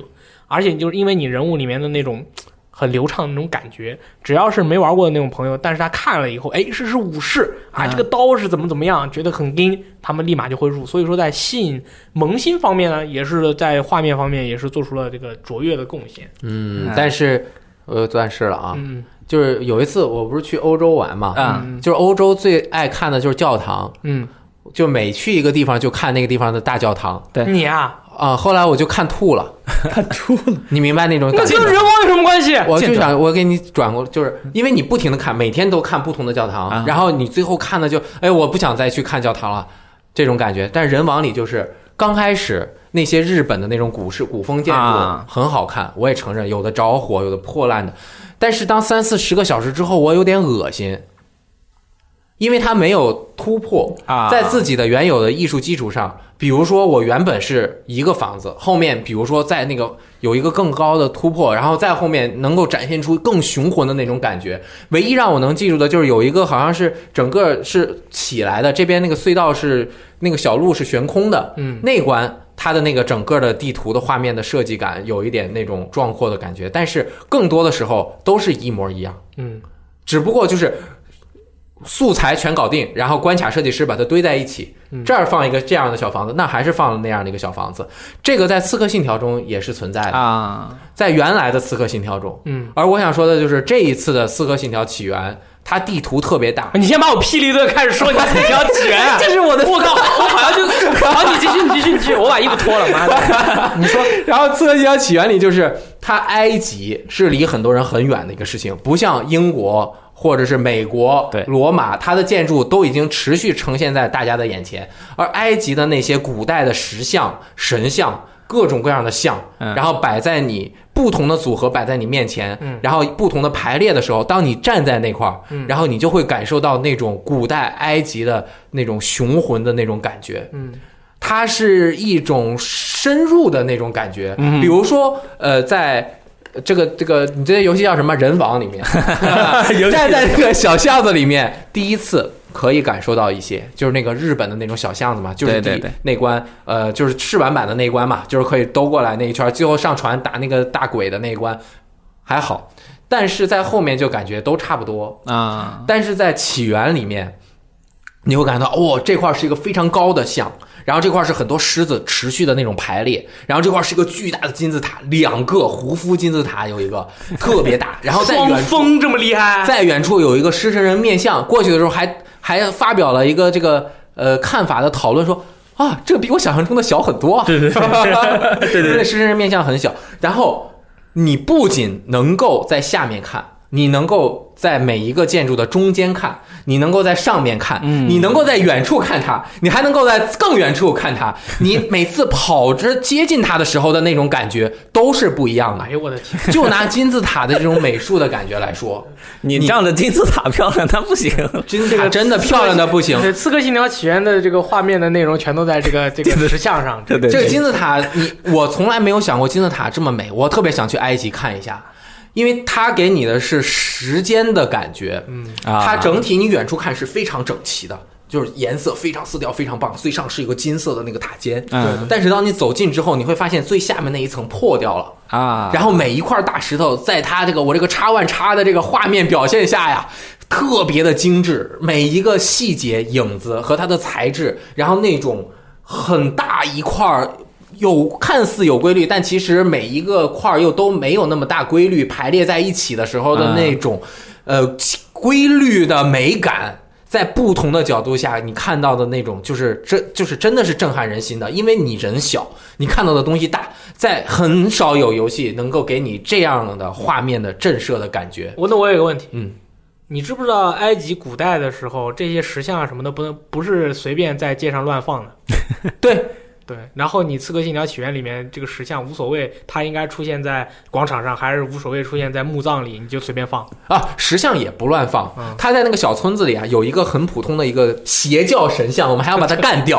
啊。不是不是我的意思，我我的意思是说，就是说，在我的印象中嗯和和我之前看过的一些就是那个古埃及墓葬的这些传统中，就是嗯说它这个石像可能有些是只能摆在墓里的，对对对，对不是放在街上的。它这游戏没有在大街上，比如说你否着否这一个很破败的小村庄旁边随便大街上什么二十块钱一个石像那种的，没有没有的，不会出我现知的。道，就是雕像很大，对我不看不会看出过现游戏画他面是在那个整个大场的对前面，啊只比有如说我的意思就是在城里有些没有没有，比如说它有一个非常大的一个寺庙，嗯它会门口堆两个石对对对像，对一共四个门口，每个门口两个石像，它不会特别突就是兀。对，特别突兀的给啊你堆一个。我只是问一下是不啊，是没有这，样那个是亚历克山大城，对不对？呃，对，亚历山大哎城也有亚历山大城，它城市里的石像是那种艺术石雕，比如说一个士兵，呃，啊比对如对说一个呃袒胸露乳的女性啊，好。比如说一些非常漂你亮的。不要以为用这种内容就可以吸引我，这一次每次爬上的一个塔尖儿，在城里面都是一个特别漂亮的 石像，都不一样可以可以，啊。对，然后画面我还没有说完，呃，这个简言简意赅吧。就是它给你的那种气息哦感，嗯是和《荒野之息》中《旷野之息》中不太一样的嗯，但是它也给了你那种感觉。嗯，就有一次，我从傍晚开始跑，我要去一个地方。首先，我打死了一个二十二级的那个追着我一直屁股揍我的那个人，我终于二十级了，把他打死啊了。然后我把他放在了我的马上， 把他把尸体，然后我就骑着马向我的目标地跑，大概一千多米，我就慢慢跑过去。这时候天色慢慢的变暗，我跑到了一个有一点这泥沼的那种小溪的上面，啊哈然后慢慢跑过去。这时候有一群白鹭，我也不知道是不是白鹭，就是鸟，然后飞起来，然后天色就是那种很暗，有那种影子的感觉。然后这时候看到夕阳，你看到两边的那个树，然后你在中间跑过去的时候，然后那种感觉，然后你后面的人，你的手哎在发抖啊！你想一想那种感觉，对对对，发抖嘛。然后你走着走着就看到了一个巨大的金字塔， 啊，好大呀！然后你就又跑了五分钟，又跑到它的身金。金你这游戏时间多长时间？怎么对这个游戏这个赞不绝口啊？玩了二十多个小时了，啊，再玩玩吧。再玩玩，再玩玩，像我这样，感觉更牛逼了。我对，再玩玩 只会再玩玩只会更牛逼啊，哦地平线画面，对，地平线画面就是在座的各位，就是跟可能跟《复刻信条》差不多，我们好像用 A 一体验但过啊。对对对，对我们用大 A 打一一体验过，个还用加上对对对 Pro 加 A 一体验过，所以它那个画面用什么话来讲，就是非常真实加幻想，嗯，因为它毕竟是一个幻想的世界嘛，跟《刺客信条》不一样，跟《人王》不一样。刺客信条也是幻想世界。哎，它那个比较真实了，对吧？就对是从真实幻想来的。它按照它的游戏设定来说，那种破败的人类，就是几千年之后的人类社会那种残骸啊啊，那种世界，给你感觉就特别像之前那个纪录片《人类消失后的世界》一样啊的，就是说，比如说楼楼大楼倒塌，然后藤蔓植物长开始在上覆面盖上面大，沙崩塌， 一万匹脱缰的马，在我脑海中。屁让对对，然后这 个地平线它这次给你就是每一个也是一个特别大的地图，嗯它地图上的东西也挺丰富的。画面怎么说呢？就是每一个地图，比如说有密林、有沙漠、有冻土，还有城市这些东西，它在画面上来讲比较。就还是那句话，又真实又幻想嗯。就比如说在那个密林中，就是它晚上这个这个世界是没有没有那种电灯嘛，就是它它在那个地方是没有电这灯的嘛。晚上真他妈黑。对，晚上是真他妈黑，我我 靠就是有一种那种月光一洒下来啊，哦你这个世界前面会稍微亮一点， OK OK，然后你周围确实是很难看见什么东西，它比《最终幻想十五》还要黑。对，对，就是这时候你再加上 HDR，哎，更黑了，更发这个亮明亮更加我去明显那。会儿我感觉太强了，就是一着火，那火亮了，对然后那个亮的火焰之又黄又对红，然后美死了。对，然后，但是呢，它人物设计上呢，就包括女主角在内，它设计的都不是特别好看。 这啊人物因为就是真实嘛这。个游戏人物就是就那样，我就不说了。对就对是对，对但它每个每一个部落、每一个种族人身上的那种装扮，对，对都是对这皮球的皮，都是哎，对，都是那种那什么皮球，什么六边形那个皮，但每个每一个嗯部落它都不一样，它都有自己的。比如说那个太阳城那个，他们是呃伏武城，他们是身上会带一些盔甲。嗯，你像那个诺拉福，他们就是身上随便弄一些树叶啊什随么的便，弄一些，对，就是比较穷，就是他那个每一个分明比较分鲜明，还有 DLC 的那个新的那个种族，他们是身上会把身从身上穿蓝色的那种电管。啊，对对对，是就是每一啊就个很赛他博人朋物克的设计，虽然人脸不好看，但是每一个种族的那种设计还是嗯就是设计感非常强。 OK OK，然后再加上他那个机械兽嗯，机械兽那个那就是很酷代表这个游戏最强的那种设计方面，就是每一个机械兽上面的零件啊，对对就比如说你打下来确实能把那个零件打下来，嗯然后就是每一个细节是很可很很可嗯观。就像我们当时那个摄影比赛里有一个照片是专门拍机械兽的某一个机械兽的某个腿，啊那个腿当时那个就是那个那个照片就很受就是。就是挺拍的特别好，啊我们当时还选了一个照片，就是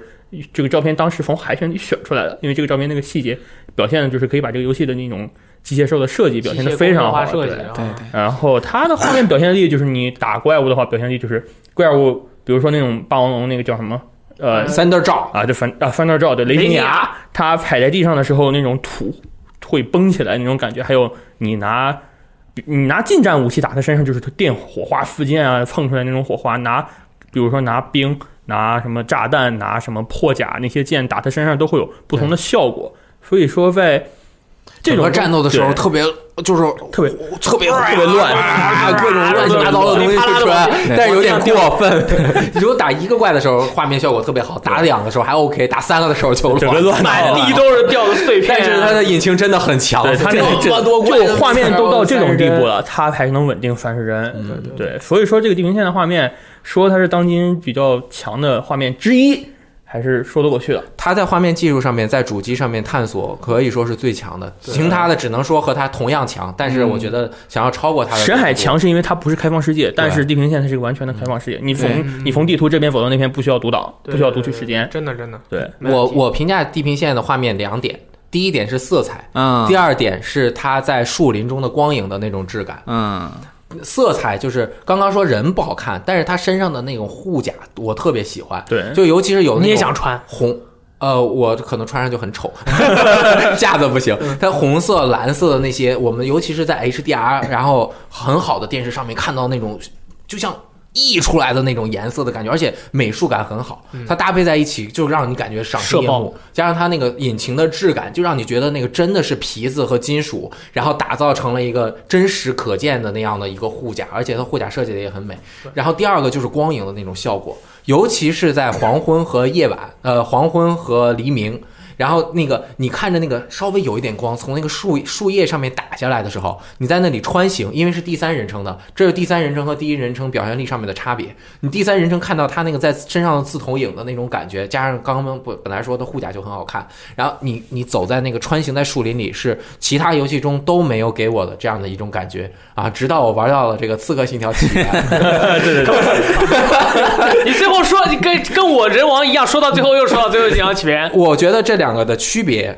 其那个地平线差一点差在哪儿？哈，差一点。对，就是差一点差在哪儿？它里面的元素稍微有一点少，就是它就是树，然后雪、石头，没办法，它的这个个村庄啊很少，嗯而且不是随处可见，它没有办法和自然组成一起的一个景观。你你明白吗？那我懂，我懂。啊就 有的时候有一个石头，但是那个石头啊没有什么美感，它就是一个指路的或者是什么东西的石头。有的时候有一个哨兵也没有什么美感，但是在《刺客信条：起源》中，它的元素多一点，包括它的这个呃小的据点儿，嗯嗯据点儿其实有的千篇一律，但是它有一些是那种方形的大型要塞是吧要塞或者是已经破碎的一些石阵，还有一些塔楼，还有他把那个树啊放的，我觉得是他经过仔细的调节的，它的树的距离放的非常好，加上这个小的这个草啊，各种各样的植被和各种各样的动植物和这个整个的天气效果。需要说一点的就是角色和整个环境的互动是非常协调的。比如说我们刚发现的一个细节是之前都哪个没有的游戏啊《刺客信条：起源》哦这个人走过一一片这个花的时候啊 b a y 他的手会从花上面这样摸过去。哎呦不得 了，塞尔达都做不到，哦他平时这样走，他手就这样摸着花的那哎种哎旷感野觉。啊之息被比下去了，来了， 突然就不说 了。说完了，继续啊，说完了，继续啊，继续啊！我说完了。呃，三位都说完了那个啥，咱们说回那个尼尔机械军团啊。尼尔机械军团，我们整大天家我狙击你，哎，大家都把这个画面效果说起来的时候，都想说什么？都想 ADR 从硬件技术角度和那个呃美术设计角度，那我们分开这两方面来说。尼尔机械军团这个画面，从那个硬件，就是说工业的技术角度来说，它的画面真是石头了， 是这样的。啊承认了，承认了。呃，是这样的，嗯就是我举一个例子，这游戏里面有一个地图，有一个区域是森林中的城堡，然后里面是一个破败的石质的一个城堡，然后你远远的看那个呃倒塌的一个塔楼啊，那个石头塔楼，你远远看去就灰色的一个柱子。你要走近了之后，它才出现柱子上那些砖块的纹理。嗯原本是没有砖块概念的，就是一块黑色的。对它的画面就是差到这样的 程度，就是说它在这方面没有配搭呃，就是投入太多资源，它根本就没打算做这个东西。但是 小姐姐做的很细，不不，我要说的是，这个游戏一开始它在游戏早期宣传的时候就公布了大量的游戏的概念啊图和印象图，就是说我们说那个或者说气氛图。它要的刚才提到了，就是人类文明毁灭一万多年之后的那种地球的感觉。它在游戏里面从整个呃地图美术，然后从光照，然后从旁边的音效，都达到了这么一种地球人类不见了，然后特别安静的一个地方。你在那个地方，如果你在快速的跑，你可能还感觉不太明显。但是万一呃，如果你停在一个地方，稍微转一下镜头就不动，嗯你就会觉得整个世界都安静下来了。对对对，对对，然后尤你其是我在找对 NPC 的时候找不 到，不管你在，就是不管你在哪儿，你都可能很快就会能感觉到这个地球上可能就你一个人，而且你要想到自己操作的这个人还是个人造人，就就没有了嘛。对，就是哎，没有对，人这个游戏从头到尾有出现过人类吗？没有人，没有人类，就是全你是操作的是人造人呀，对对对，就你你稍微想一想，往这方向想一想，你就能感觉到他要传达你那个氛围，就就很对很惨，这就是真的很惨。这就是他的 concept 的美术设计和整个。就是说，他的画面给你传达的这种感觉，那个下面那小村落里那不是真人吗？都是都是人味儿，都是人都都是人人味儿，都只是人是分不同的人味都是儿。人然后有一个地图是游乐园，嗯，那个游乐园特别的热闹，然后一帮的安罗安卓机器人就铁罐头在那儿什么呃唱歌拉手风琴啊、跳哎啊舞啊，对对那对个更惨，我靠！那个地方你进去就是都特别诡异，这叫做对对对在特别荒诞啊越是热闹的地方，你越是感觉自己是孤独一个人，而且他妈这地方还是个特别扭曲的地方，对很害怕，对对我后来想想这就是很害怕。这就是它整个。呃，我们说从它的画面设计上来说，它就达到了这么一个效果，这哦是它非常好的一个。刚才大家都把那个人设这个东西归到画面来谈，那我们来说，今年最火热的角色人设在主机这块就是二 B，这没话说。吉田明彦设计的这个角色真的是一等一的好，就是我们在呃一开始宣传的时候，我们都可以 get 到这个人设上一两社个爆点的。点，首先它是一个禁欲，它的嗯服装和外形设计上它是特别有禁欲色彩的，嗯这个点是，但是它的整个人又显得特别性感，啊，对吧又特别色气，又对很禁欲，特别性感，她的身材也好，她的整个呃，她你去仔细看她那肤质，然后对，嗯特别她他妈为什么把这 个人造哦，没事没事没事，对没对事对，没事她把人造人那个嘴唇做的特别有肉肉色，就是我说操，有这你都 有看血过，色，这个你拉一下镜头或者有特写就看得到，还他有那个个血，痣，对对，他那个是那个地方真的做的非常诱人，但是二逼这个角色他本身又是一个冷冰冰的角色，对对，对，所以说你可以感觉到这个角色本身他各个要素他拿捏的特别好，充满了矛盾性嘛特别好，平衡性，实际上他最后给你浑然一体的这么一个角色出来，对然后对无比的吸引你。对这这个游戏在今年能那么火，很大家都知道很大功劳就是因为他人设，嗯，呃一看就懂。但是我一看很就讨厌能 n 给到 i c e 嗯你是说那个小男孩 吗？男 F，我靠，你不知道我这。操，男那 F 今年最火的两个人，二 B 和九 S，哇！你不知道对女生对于九 S 的对，因为热爱。我们这边都是男生，所以我们就没有提男。有一个但是男 S 这个角色设计也特别。我靠，特别好有一个姑娘跟我说，她亲口跟我说，她要骑九 S，我操，骑脸， 我操，嗯对听得我都害怕，我 说哎破脸然后我就问你们女生都都，她说哎，喜欢那个尼尔的都是喜欢这种，而且很多女性玩家，她们这辈子接触的第一个游戏就是尼尔机械军 团那我很危险。啊，嗯你小心一点但。是我自己的看法，对对对对对，我也不喜欢九 S，我们顺便就说一下男 S 这个角色，男 S 谢谢啊，对 给我给大家说一下这个男 S 这个就真的我我当然没有什么自己的取向问题，说说对这个角色有什么取向但是这个角色设计的也是不输于二 B 二 B 的，他的角色设你计是得从很女巧，女性方面的境遇不和是色单情纯方从面，游戏就是角色设定来说，人物设哦然哦，后我知道，我没打通二周目，所以我不对喜欢对九 S。对对对，他从本身他小的心一形象来看，你会觉得他是一个特别知性，然后很乖巧的一个男生。到然后后来就你慢慢就会发现，这不一样后面不一样他有对对对你的性格做不一反定转不。一定。我有时间我肯定要再把它打完，我觉对得对对，嗯非常 就是 nice 这个游戏，你越打到后边，越发现你之前对所有人物留下那些感觉、那都是个不印象对都都是都是是不不对一的样，都是不对的。但所以但特别这个好就扯到那个对，之后再说，对对剧情上面，但是之后也不一定会说，因为我们我说尽量我是不对剧透对。对对嗯对，画面上又说到这一步，哎，真的是，如果是这样的话，我觉得强行搬回来了，我我觉得对，在在整体给你那种氛围和给你那种气氛感的这种这些动作冒险游戏里面，还真是《尼尔：机械军团》哦，还有一个游戏《生化危机七》啊，尼尔去十二一七怎么说呢？它给你被恶心的那方面，确实是达到了前几作很少有的那种程度了，嗯，就是四五六那方面，就是在在视觉冲击上，因为啊四五六它视觉冲击更多是在大场面上。对，失落遗产也不错啊，他那个印度那个哇那个失大落遗产象那两个对啊我们都没有说大失落遗产大大大象的，对，嗯在这画面方面，还真的是这些游戏都能够在自己的那个领域体现出非常对啊，动作冒卓越险，的感觉。动作冒险游戏是最容易表现画面效果的游戏，啊对，我你看，因为我这一想，我觉得这么多游戏里面，我觉得人王最人王位差啊了， 不是不是不是不是不是人 人王恶灵附身二比它好。我跟你说，恶灵附身二比人不王恶，灵附身也是狗屎啊！但人家画面表现很爽啊。对对对对对，人王，对我靠，没我们就讨人论这王几个游戏，他那个自己那个角色挺好看，阿胜好看，啊，吴景上浩好很看，好看吴景浩好看啊，可以，但是人王本子少，说明他这个人物觉得还不够好看。因为人王的那些呃小姐姐虽然很漂亮，但是她都长得特别差不多端正，也是过于端正对了，对对对，很公没正有这里诱边惑。你这里面除了那个什么尼尔以外，有哪个有本子啊？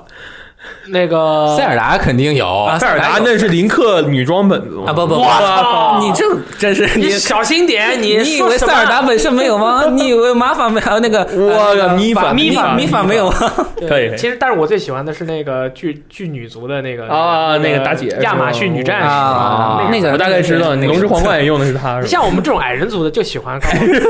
是这样，没有什么问很题好很好。但是那我们也要评一下，啊。我觉得你四觉个得要金评条吗起源画面最好。我不觉得。我到现在为止，我真是觉得你们没有感受到四 K 这个。但是你这这个要平衡的进行评价，譬如说那个《地平线：零之曙光》，对吧？它幺八零零 P 加 checkable 的不，是它也是基本上接近四 K 不。是，它是 PS Pro 上面的游戏，对然后 Xbox One X 本身就比 PS Pro 的技能要好那么多，所以说你拿来评啊其但实是不不公平的。用 Pro 版的《刺客信条：起源》比，我个人也是更喜欢《刺客信条：起源》的画面。啊好，呃，我们投票呗。啊 OK，好，你觉得这个这个游戏里面画面最好的是哪款游戏？你先说《我公允的说是地平线，地平线》嗯我公允的说是《地平线我我我肯定是地平线啊，》啊。来来，送你一首《凉凉》。插板插板的《刺客信条：起源》第二名，我跟你说，我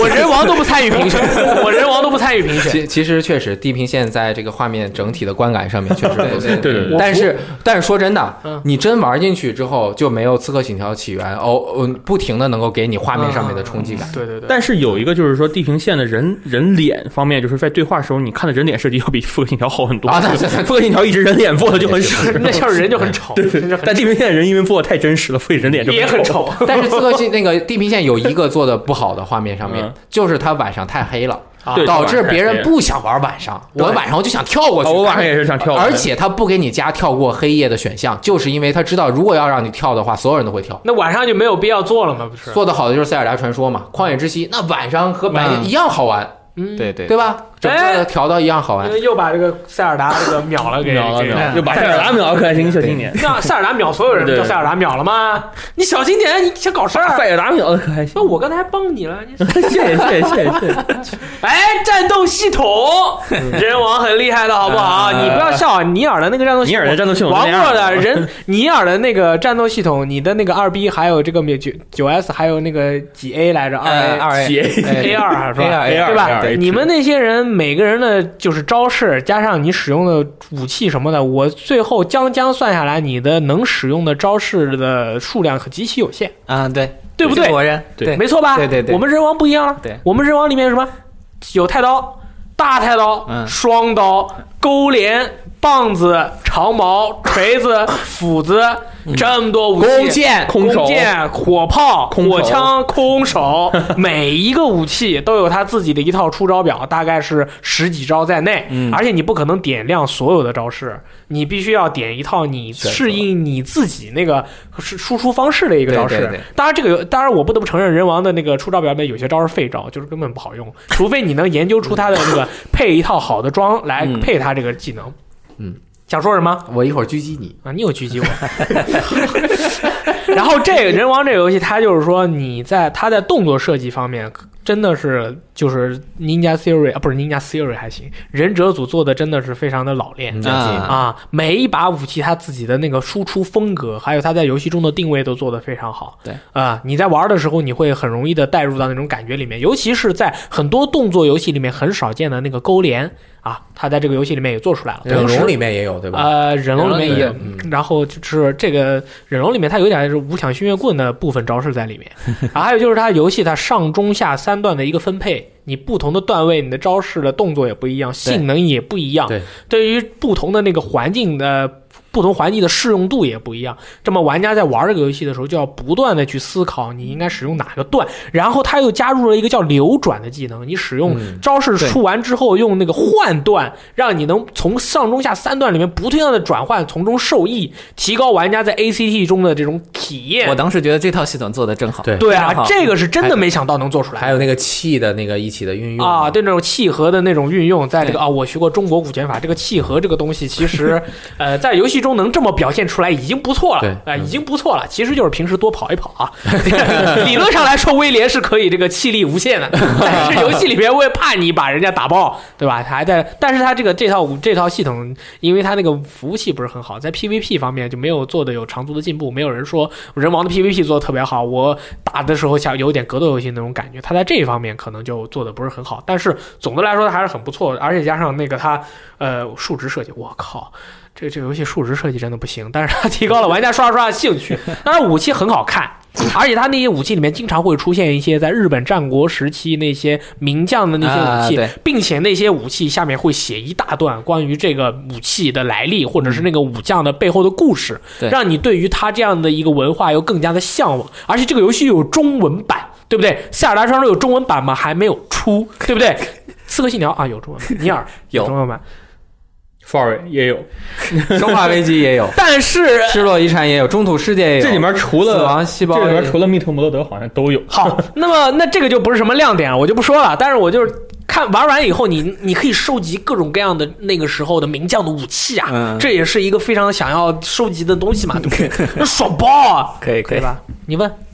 这个就是刚刚说的招数很多，但是好用的就那几招，就是呃，不是不是的，不是的呃不就是就是比如说我、嗯我用长枪，我就喜欢对对用那个哒哒第三下怎么砸一下，嗯对就是对我用这招我就可以赖遍天。但是如果作为一个有荣誉感的武士，对对你玩出来就可以有各种花样，你不要总用这个招，他就是刚刚刚大力说的对对对，那种各种各样的玩法都可以玩出你来。要想办法去发掘这个人物他每一招的那个潜力，就像格斗游戏一样，一如果这个角色性能好，所有人都去玩它，没有任何意义了。很多很多的职业格斗玩家，他使用这个人物，首先对这个人物有爱，然后他们要去做的事就是不断的开发这个人物每一招的性能，对哪片哪怕对于有些人来说这一招特别的狗屎，那么职业玩家手中他也能把这招开发出无限的潜力，对这才是这一类游戏。这一类人物、这一类招式，你去不断使用它，不断的去学习它的一个意义所在对。不然，所有人都去占那个便宜，你去用那些好的东西，你你就没有意义了。打得过不行，还要打得漂亮。对啊，打得漂亮嘛，因为要你不断地换，我想狙击你，其实就是说这个个打得过也行的，这个打得过就有点啊太容易打得过。对它有些招式的话，确实是性能比别的要稍微好一点，但是它之后通过不断调整，有些招哦砍了，哦，没有以前那么好用野了，风，也对之类的。但是我一我好几十个小时玩过去了，我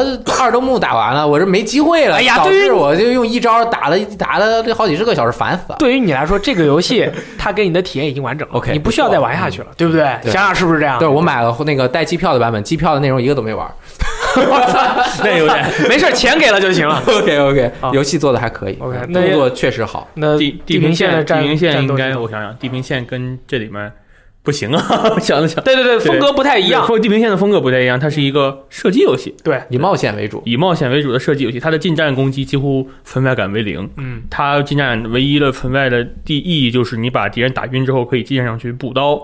但是射击手感可以提高射击手感其实还可以，它，但是它的射击就是有一点就是不太合理，就是你一枪能打到千里之外那种，就是啊指哪打哪儿， 它是它是几乎是指哪打哪儿那种风格。而且还有一个就是他那个射箭啊，我就狂咔咔咔咔咔咔啊，对特我快我打这个游戏到射击啊打到后来就是半自动步枪啊就是边跳边打，因为跳起来射击会有慢动作会慢，对然后我就边跳边打，边打完嘟嘟嘟嘟，然后所有人看我玩的时候说你在射加特林，我整个游戏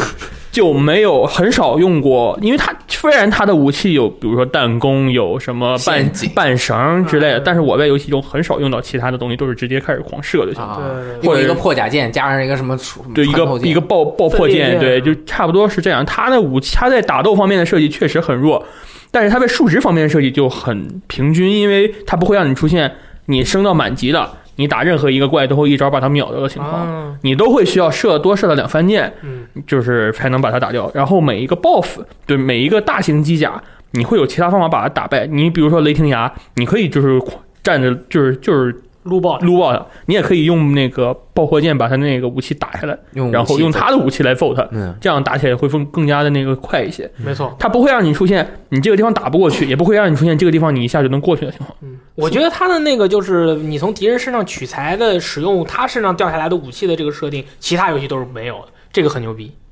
对，这就是归功于它在那个机械肉设计上的方面，对就是比较，它是把零件，它是真正把零件拼到一个机器上的。嗯然后在动作方面，就是嗯，它射箭那个动作你也知道，就嗯，就是举射对举射，还是举比较射。幻想的。然后近近战的动作就是挥一刀、两刀、三刀，另一刀、两呃刀、你三刀你。就一共三个动作，对，一共就三个动一作共，三个动作，然后打击手感的话，在手感方面，因为它那个画面表现，比如说你一箭射上去那个爆碎片满附地都是件，然后各种特效啊，感觉起来至少给你的感官上，它这个打击手感还是很好的。嗯，当然，它近战攻击是很屎的，近战攻击是几乎没有手感的，所以嗯它手感不是一个纯粹的动作游戏。比如说你它想更比如偏说向人王，于冒它险，更偏向于类似于神海那样的冒险游戏。嗯，可以。但其实更多的是战斗系统它整体的完整性，它整体的完整性就是说，像我说，嗯它不会让你觉得特别难，也不会让你觉得对特别简单嗯。它普通难度我我也会死，我也死，在某些战斗我也会死很多次，啊。但是它不会让我出现我又死一天那种情况嗯。我觉得地平线设计的好的一点，确实是它怪物的各个部位的特性啊，这些运用蛮好的，加上它的武器的配合，比如说它下一些绊子啊，其实也是自己找着玩儿。如果你用弓射也能过，但是我就喜欢在地上射一自己找些着玩儿，对啊，找着玩嘛，射一些那个呃半绳儿，然后让那些鸵鸟怪绊到那个绳上，就觉得很对搞对笑。绊倒然了后 鸵鸟搞怪，笑我一定要把鸵鸟怪的背上的那个燃料罐罐儿儿 拿打来下来，对就觉得很可爱。然后那个大甲虫一样的那 个，整个一个后背就是螃蟹那样大啊虫对的，我一定要把那个大东西打爆。让大螃蟹的背一定要打下来，就感觉很好玩。它在那个方面就是说，除了画面表现上，它就让你感觉打击很强以外，那个你打完，比如打掉它一个部位就嗯那一声啊啊，那个就是给你的感觉跟画面的表现上一样，它会让给那个游戏的打击手感提升了不少。嗯，我觉得它的动作性和它的画面是成为一体的。对，它在你每射出一箭去之后的那种画面的感觉和给你的回馈是特别强的。比如说零件啪一下飞了，这个东西咵掉下来，咕噜咕噜滚开了，你过去捡起来揣兜里 就很好玩儿，是 吧？让这你你刺客信条，你这个在战斗方面你觉得怎么样？啊要不说个别的，不说战斗了，哇，刺客信条战斗是它的主题啊《刺客信条》的战斗之前，我们测试的时候不是发现了一个问题，就是那个二十多级的那个那个追踪者，你可以用那个马顺棉镖嗯嗯，就打了之后过去用袖箭揍他嘛。对但正这式次版不行改了对正式版不会出现这样的问题了。对啊它的对整体的还是以呃刺数杀值哦以数值为门槛儿，影响你能不能打过它。战斗的方法基本是从开始就是一直持续到后面，没有太大的区别。只要是你把那几个基本的技能学了呀，嗯其实那基本的技能其实就是以前的你招式几个以招式。前是人人都会，现在对是现在得慢慢学。毕竟它是第一个刺客。对对对呃，对，所以在角色性能升级方面，我对这一座的系统不是非常的满意啊。它没有那种每个角色不同特色特别明显的特色，就是你用剑多一点，还用弓箭多一点，还是用近战多一点？但是它这一次作为系列 来说，已经达到了一个系列所有的里面的动作性最好的一个了。那他这因为回不是武器种类很多对吗？，就是因为它加入了不同的武器嘛，嗯呃，有呃七八种。然后不算弓箭的话，弓箭还有四种，有四种弓箭，你们有没有听说过？哪个武器有四种弓箭？哪个武器有四种？哪个哪个游武戏器哪哪个游戏有游戏有四种四种弓弓箭？对对对对吧？它这个武各个武器虽然不一样，但是其实打起来也差不多，就是快和慢的区别。啊，啊，然后你都可以通过一个弹反把敌人弹反开啊。我觉得比较好的反而是它各个武器的这个动作的画面表现。嗯，就我特别喜欢有几种武器的那个大招，就是呃锤爆对 R B 和 R T 就或者是 R 一和 R 一起按的那个发大招。然后打了之后，有不同的角色也会有一些不同的站位，也会有一些嗯哼不同的表演。哦比如说那个长枪戳进去之后，然后从背后把它再拔出来的那种啊感觉，哇哦，好这个残忍呐、这个动作演出很够力鸡，翅要跪下了。他的 那确实这个是他的这个整体的那种你成就感蛮强的，但是战斗啊，并不是《刺客信条》鼓励的一件事情。啊你突入到一个稍微大一点的这个叫什么城寨或者啊是兵营啊据点里面，你就会被揍死，因为哎啊还是它鼓励刺杀，游戏难度蛮高的。嗯呃我是从困难难度玩的，因为这个游戏玩普通难度就没没啥啥意思。了。啊 哇，三星你这个表情 ，我我普通难度打那个越级的怪都比较难，我不打越级的啊你不打我就越级是哦对呃哦，而且这次我吸取了之前的教训，我因为它是以等级限制你游戏进度的，我对是不停的做支线任务，嗯然后慢慢这样玩上去，而不是一口气呃打主线，要么你其他的支线就不太想打。嗯想玩了，嗯因为嗯战战斗比较枯燥嘛。它就是我先进一个据点儿，我肯定不能做到全刺杀，但是我会刺杀掉大部分，把它嗯的那个呃呼叫增援的那个火给它破坏掉之后，然后再进行一个整体的大乱斗。哇，你知不知道《刺客信条：起源》这次改革最大的就是它的战斗部分，然后你对它战斗部分的评价是很枯 燥。是是有呃点打枯燥到，其实当时我们说好，是因为我们只体验了一，就是说体验了一会儿。嗯到游戏的后期，我就是聚到人堆儿里的时候，我直接拿着双斧这块儿，就是狂战是狂砍。如果是真的被发现，就是狂砍、狂砍、狂砍，把这全砍死就行了。因为它有一些技能比较不合理，比如说就是双斧的摁住狂摁住 R 一的技就能，很好用。就就是一直狂战是就不动，又是野一直在风是砍，吧对，就是野风。我靠，对你怎它么也老是喜欢这种它也是有几招，就是你战斗起来还是以数值为主，但是它这个打击的手感确实还可以。对，在系列来说都是不错的，就不会把你吸过去揍别人，而是你就在原地发招。所以你在操作上面，呃，它整体操作的感觉和先刺杀再无双的这样的一个感觉。是系列中做的非常好的，嗯，我觉得它之所以能够让人一直玩下去的原因之一，就是它在地形和刺杀方面的长足的进步。就是说，呃，我可以怎么一点点把这个区域中的人慢慢消灭掉，是这个游戏动作的乐趣。嗯啊它整体的战斗核心也就 OK，因为毕竟在座的都是动作大佬，啊？不是不是不是不是，真不 是，不敢不乱是动说。作玩法大佬，不是不是就是动作游戏这几个动作游戏都是不错，比如人王对吧啊，对，啊就是尼尔、白金，他们这些动作都是三把做游斧吧动作游戏的大佬。嗯对，这个《刺客信条》它在地图的设计方面这一次做的很不错啊明你白通过各个角度去，它在潜行刺杀方面是非常大程度继承了 MGSV 的玩法，没错嗯，没错，对而且它的这个散弩是吧？散弩就是它的鹰的这啊个观察是很重要的，观察完之后你怎么过去把这些人都干掉的这种感觉确实还不错。然后刺激你的对你随时随地展开一场抢劫的乐趣也蛮高 的，对对对，对。可以那个啥，刚才雷电说就是《刺客信条》的，你说战斗，呃，一可能比较执着于那个呃实际的打打杀杀，就到后来你才说，实际上从整个战斗系统的设计来说，它实际上玩法还是比较多啊对一点对对对对所以说我们在这个环节实际上上说的是战斗系统，对所以说不是刺客信手条感做的还不错，嗯，但是我们回到呃我们可能直观理解说，你如果战斗系统真的就是在打，那呃，尼尔机械军团、白金工作室，大概是现在这个业界，你想体验到这种 ACT 的操作感、手感，可能是最好的选择。对对对对，这这是因没为有就是模拟时间嘛，加这个呃，方方三角我我我嘛。回对头跟你说那个模拟时间的问题。好，就 是说，对这个时代，你还想再去体验，比如说像鬼泣那样的，或者魔女这样的手感，那可能就只能指望着白金工作室了。嗯呃，尼尔机械军团也是靠着他们团队来做的，所以这个方面，呃，肯定是一流的。然后刚才大力说的，所谓魔女时间。和方方三角，方方三角这个事情，在《尼尔：机械军团》实际上他们做的已经做到一步改良，而且我觉得这个系统在他们在这部作品里面已经是改良的相当不错了。因为呃，首先它没有强调你的方方三角，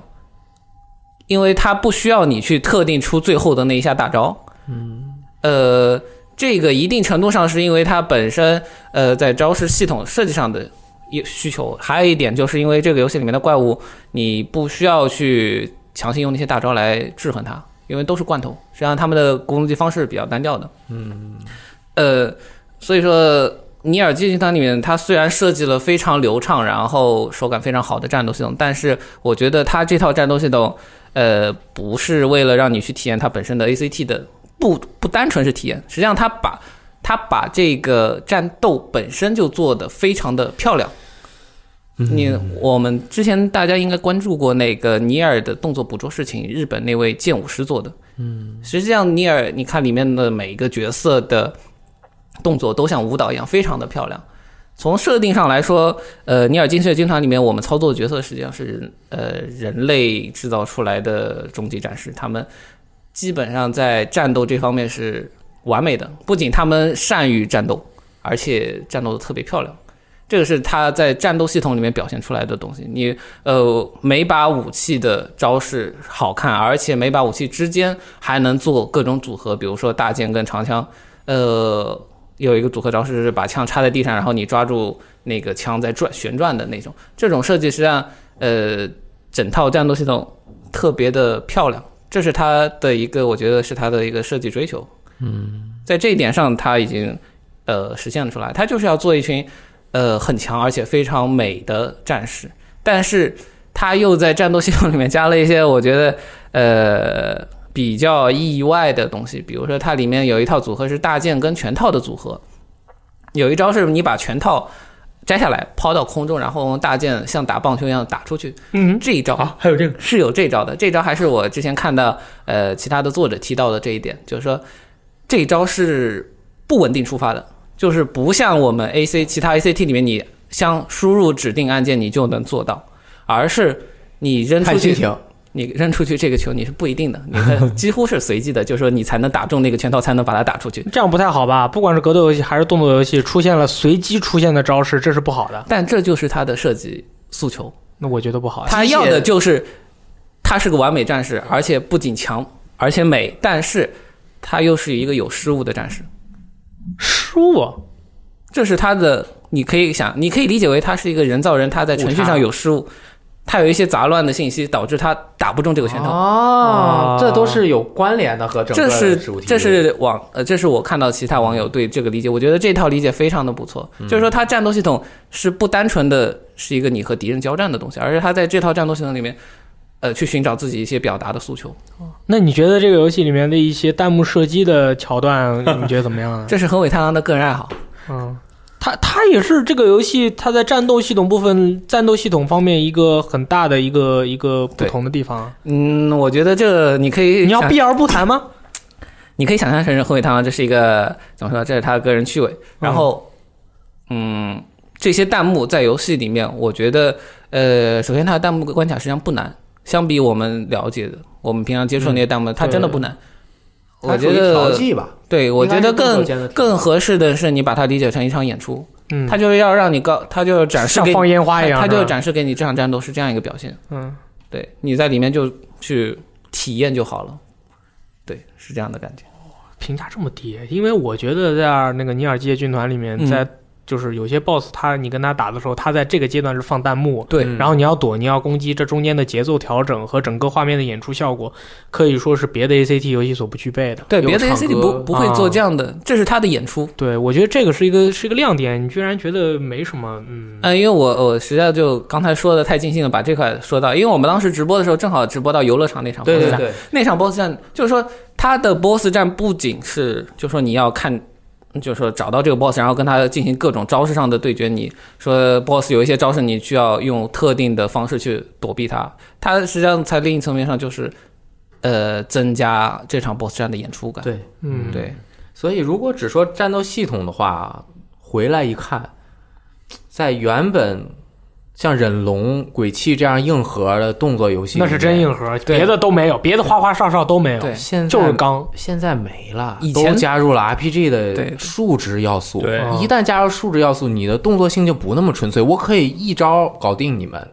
哦，那也是。我觉得这就是降低门槛呀。尤其像忍龙那样的。如果你要那么高门槛，就可能玩的人越来越少，这是这是无奈的事情。对，也有道理。嗯，所以动作系统、战斗系统方面都是加入了 RPG 的元素。嗯，对我们，尤其是我们人王 这这数值加了以后，这动作性真的 是，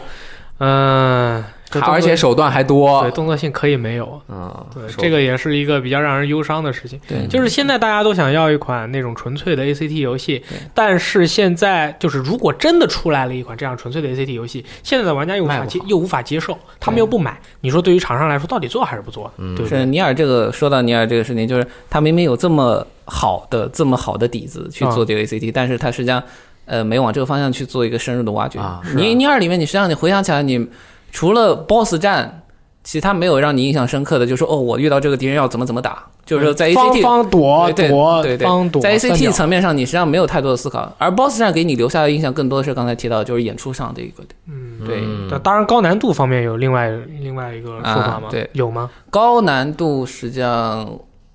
打法会还好会还会好，实际上还好只高难度情况下只是就是模拟事件那一套，嗯，嗯就是你只要躲开多多利用那个模拟躲时，只间。是要看准时间躲，这纯粹就是单纯要求你对时间的判断。嗯对我觉对得你对，对我觉得自从那个模拟时间这个技能被发明出来以后，对于 ACT 这个类型的游戏的影响和玩家游戏习惯的影响是巨大的。对，它就像进入了一个奇怪的误区，《塞尔达传说：旷野之息》里也有啊，嗯，对吧？但是这这大家是都个在好加的很好的东西，是降低门槛啊。嗯只要你出卖得这个更好，对，这个还不是来自于卡普空的一闪，但是一闪刚出来的时候是很难的但一想很难的，很难模拟时间的判定出啊实际上很宽松。啊。但这动对动作冒险游戏，动作元素很重要，嗯冒险元素更重要。然后更动重要，那动那那一样重要动作游戏对于大部分轻度用户来来说，动作系统只是我在玩的时候的一个切入角度，最终还是要看表演的啊就像刚刚尼尔的那种表演，我以我一直是一个特别喜欢玩动作游戏的人，但是我动作游戏玩的很水，我就喜欢喜欢其中的表演嘛。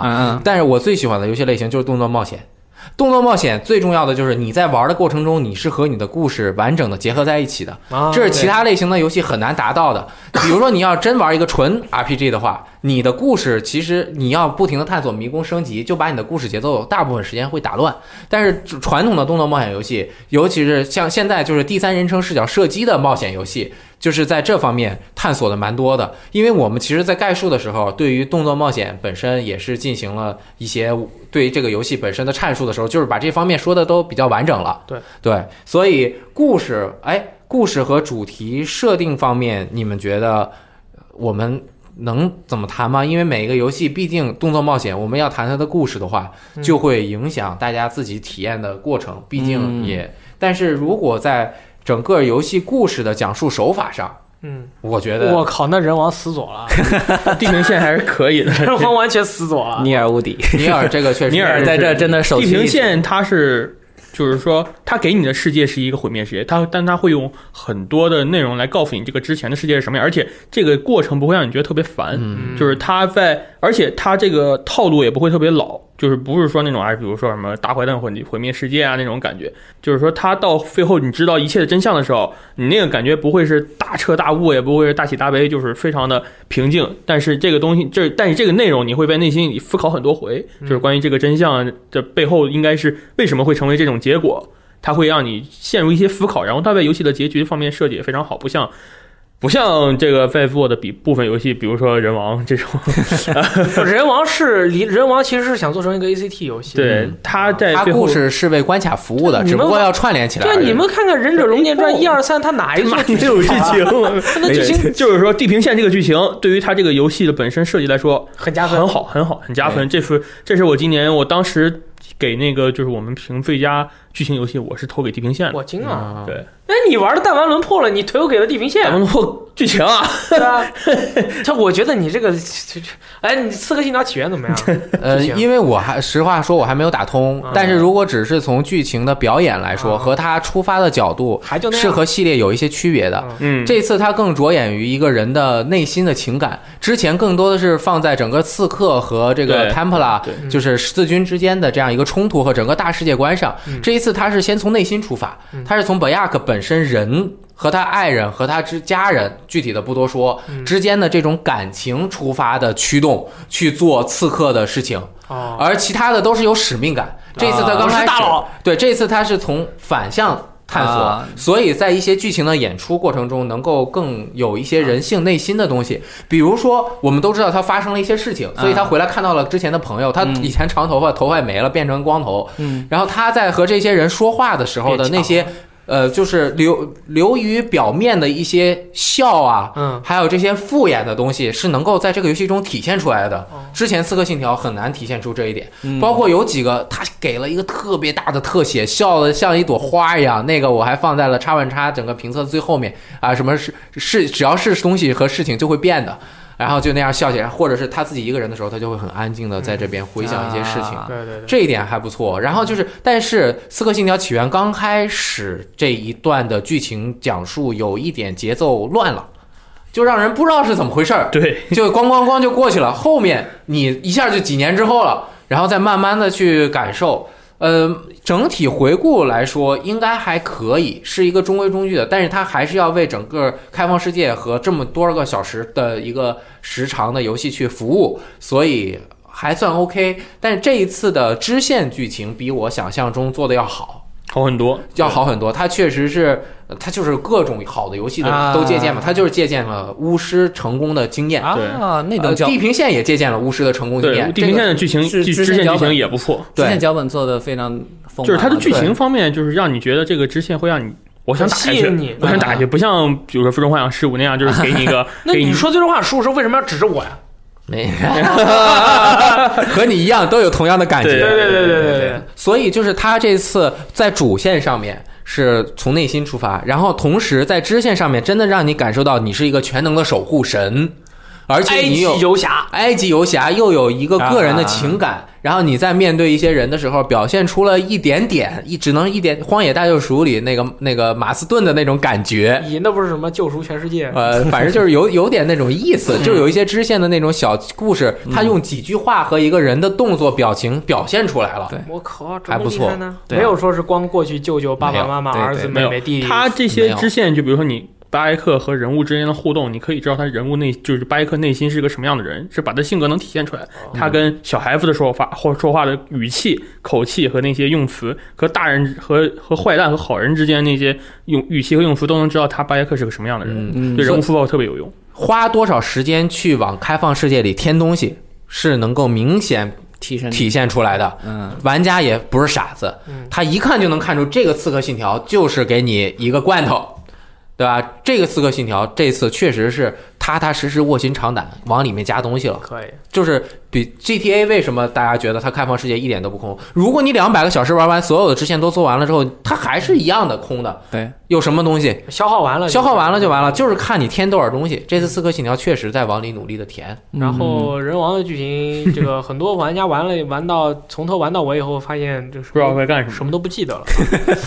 这个你就把它当做是一个逃鬼传吧，嗯因为我觉得《人王》这个游戏，它在主题故事方面，它做出了最卓越的贡献，就是就是描绘了一个在另一个位面的嗯当时当时的那个时时历期史历史时期的鬼怪版本的那个战国诸国对对战的这种感觉。啊然后就是一直，它才是在我心目中真正的逃鬼传，啊啊，它才是真正的逃鬼传。它和事实结合起来的好。对，然后每个人，而且它里面人物的性格塑造是非常有意思的。对对对他不是他，当然也通过了一些人物说话啊、一些表演来这个塑造这个人，但是失败了啊！这个大家对他们印象都不深。他是通过什么方法呢？那个这个给大家展示这个角色的替身，对对对对对，你通过那个替身。你就能知道大概这个大哥是个什么样的一个一个性格，譬如说德川家康他的那个替身是狸猫，狸猫卵蛋很大，所以但是又很狡黠啊，又很睿智，能体现出德关家康这种感觉。然后还有这个阿胜，他的这个他的这个替身是一个小白小兔子，对吧？对对这个小兔子你就感觉它很温顺，同时又很坚强，交配能力也很强，对 吧？神，那么他这人真的是自各自的理解。对对，还有石田三成这个烂仔，他的那个他的那个替身就是那个管胡嘛，嗯又名叫什么？就是那个叫范刚，啊，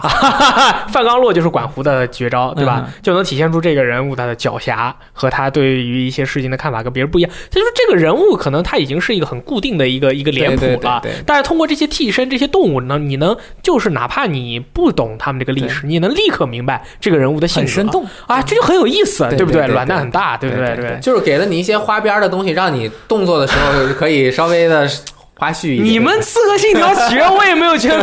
等我玩了再说好吧。我刚买，我还没玩，对吧？我就不说你们，但是我们人王的故事真的不怎么样，就是他， 是是真的但是那个讨鬼的感觉很带感。我觉得他背景给的我，我都想去看战国的历史了。对对对，因为这给在人这方面真的很成功是，对不对？对对在这方面真的很成功。对啊，啊，但是尼尔机械军团说的这个剧情，哎，因为不好剧透，不敢乱说，绝对不能能说绝不能乱说。但是我们要说，这个是他讲故事的方法。啊！对嗯，对，因为我们一开始就提知道，就是呃，尼尔机械军团这个故事是多周目的，然后呃，很明显嘛，就是多周目就是要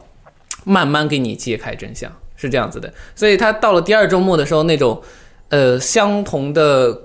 世界、相同的背景里面，给你一些哦，不一样的细微差别，让你察觉到异样感，然后让你去解想去探索那个真相。没想到哦到了第三周目，他就感觉给我怎么说？他又放开放开手脚了，他就不会让你给你这么这怎么说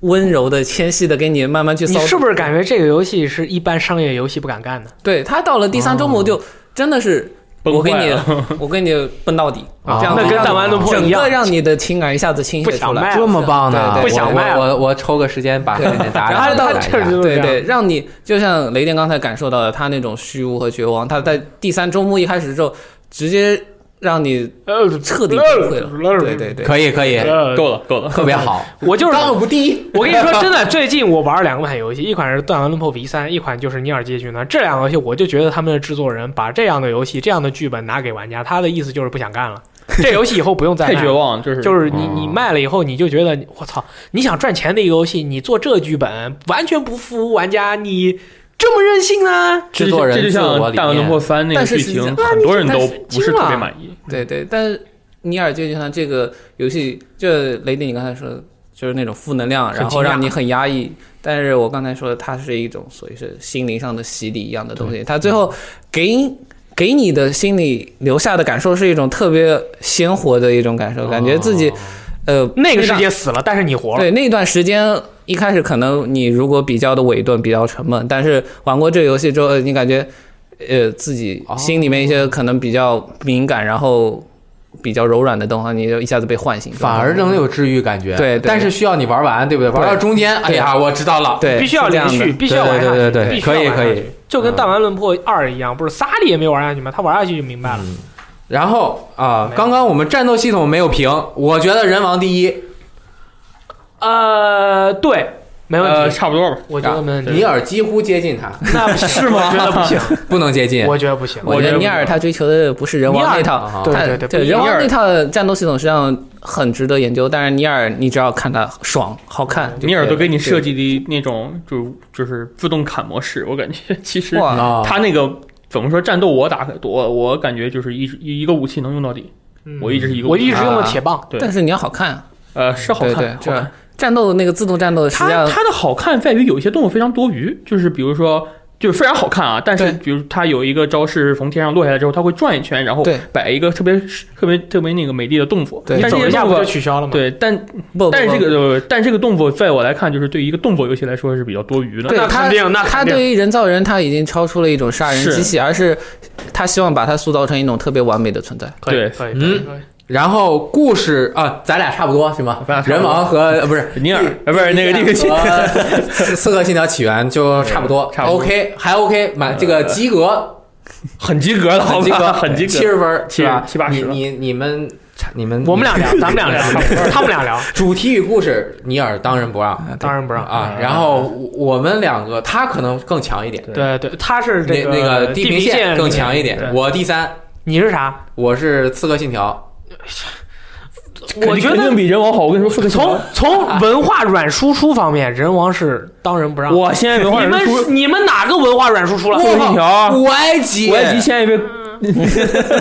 那咱俩差不多。回去了。我咱我人王和我觉得和四幺零，啊我觉得比人，我觉得这个刺客信条确实会比人王好一点。我我不觉得。他都讲了刺客这个这个是无名指怎么被搞掉的。对对对，他讲了一个非常那 又怎么样？我们还讲了我们这这金发杰洛特，哎我需要讲一点你就服了，好不你好？说刺客信条之前都什么现代世界和过去搞的什么弄的什么金苹果弄好大好烦看不懂，这一次就不需要了，怎么样？是不是讲古埃及的整个一个事情？也有现代，也有现代，好吧，但是反正就是讲的很 很好，但人王人王这个文化软输出行，哎，可以，不是浪得虚名。但人人王这个游戏，我就像我这种对战国一无所知，我打之后还是一无 所知。对，因为我告诉你为什么你不喜欢这个游戏，因为你从头到尾只用了裂风这一招来玩，不是跟这个游戏的本身，我这个很要命，你知道吗？你很要命。不是，但是他的游戏每一个人的动，每一个人的动机，对于我来说可能哦是无法理解，或者说觉得好太无聊哦了。。我知道我为什么想读那个战国历史了，嗯因为我玩的时候玩的还挺开心的，但是我就是搞不清他们都是 干嘛的，所以说他讲的不行吗？我我反正不服，你们这些 accuse 我都不服。嗯咱俩一样，可以，行 吧？OK，可以吧？哎，然后关卡设计你们有要说的吗？我刺客信条有话说，关卡设计我没什么可说的，我地平线的关卡设计就是那样我有很多关，刚刚内容很丰刚富刚。你的讲过了，对吧？对没有混的好，嗯，然后这次《刺客信条》的关卡设计，刚刚我只是说了要塞的一些这个潜行对潜行和这种呃观察这种要素，打完被发现马上躲起来之后，再想办法绕进去打的 这个 再这想办法个绕进去嗯对设定还不错的。同这一次在金字塔呀，还有古墓的这个地迷宫的设定上面，嗯也是系列都没有达到的一个这么厉高害呢？度。他进去之后你就转向了，迷了，啊你，就不知道怎么回事了。那怎么办啊？就跟真的去盗墓一样，到进了那个胡夫金字塔之后，我去里面乱呢，我靠，什么东西？然后你一进入那个密室之后，哇，你哇，是不是哈利波特与密室？室？哈利波特对，然后就是也是你这样怎么绕一圈儿就出去了之后，哦，这样从这边出来了，哎，好啊你玩这你那个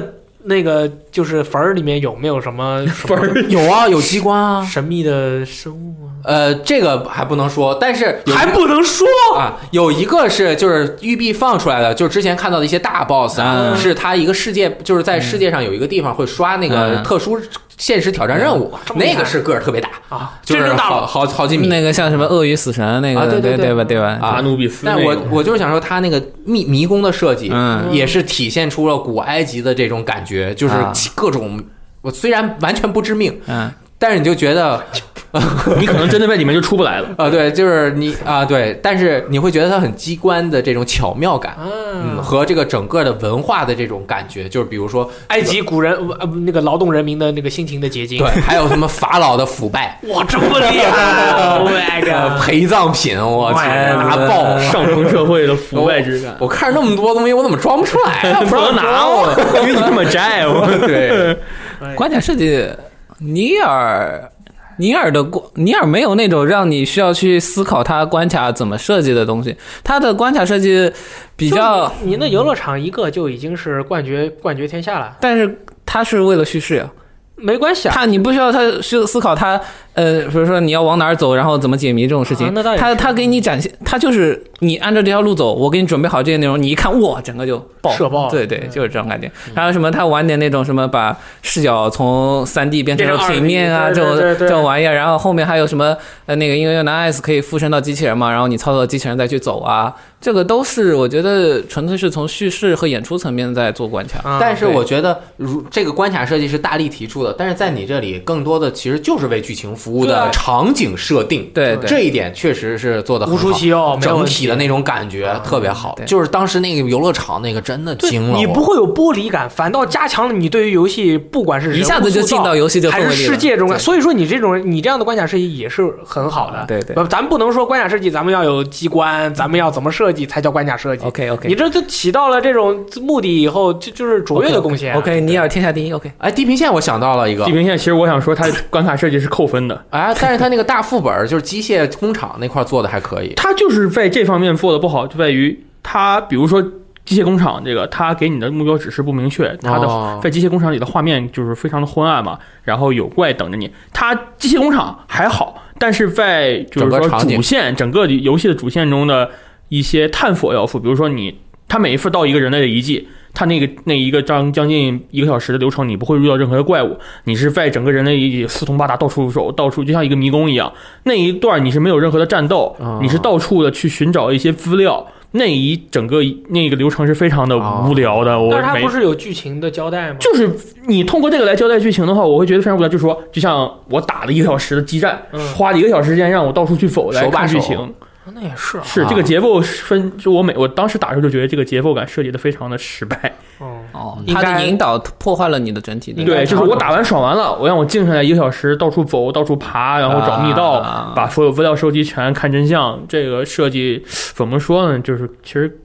还能做得更好。还能做得更好，它还能做得更好。哎，这次《刺客信条》在收集要素方面做的也是和系列前作也有一点进步。它的之前收集要素就是这儿放个羽毛，那儿放个啊那个，该这儿追放一个该追小羽毛了哦小东西。该追啊小那偷太无了，聊了。但是这次很多东西它是有东西的，就比如说你在这儿你发现了这样一个收集要素，它有一个叙述，啊，它是根据你古埃及的一个历史背景文化文化，它会有一个人，就像你找到了一个信，他写我当年在这儿怎么怎么回事儿，要么就是你找到一本书说哪哪哪有一个那个 中文翻译星怎么辰样的 东西，还 OK 还 OK，没有特别好，但是还 OK。然后你去星辰那边，你又有回忆，啊，对，就是他在把他把收集要素也联系起来啊了。对它也这做了一个些要素是它有一够些都太不，你先说。就是它这个要素就等于说是它带着内容和体验来的。对你因为你通过这个要素，实际上是你增加了对这个游戏的故事或者对背景的了解，对是这个东西。包括它的鹰点儿，《刺客信条》刚开始的时候那个鸟看点、嗯都差不多。嗯，这一次就是鸟看点，有的时候是一个巨大的桅杆，啊有的时候是一个古渡，有有的时候的时候是是坟一头个雕像，有的时候树是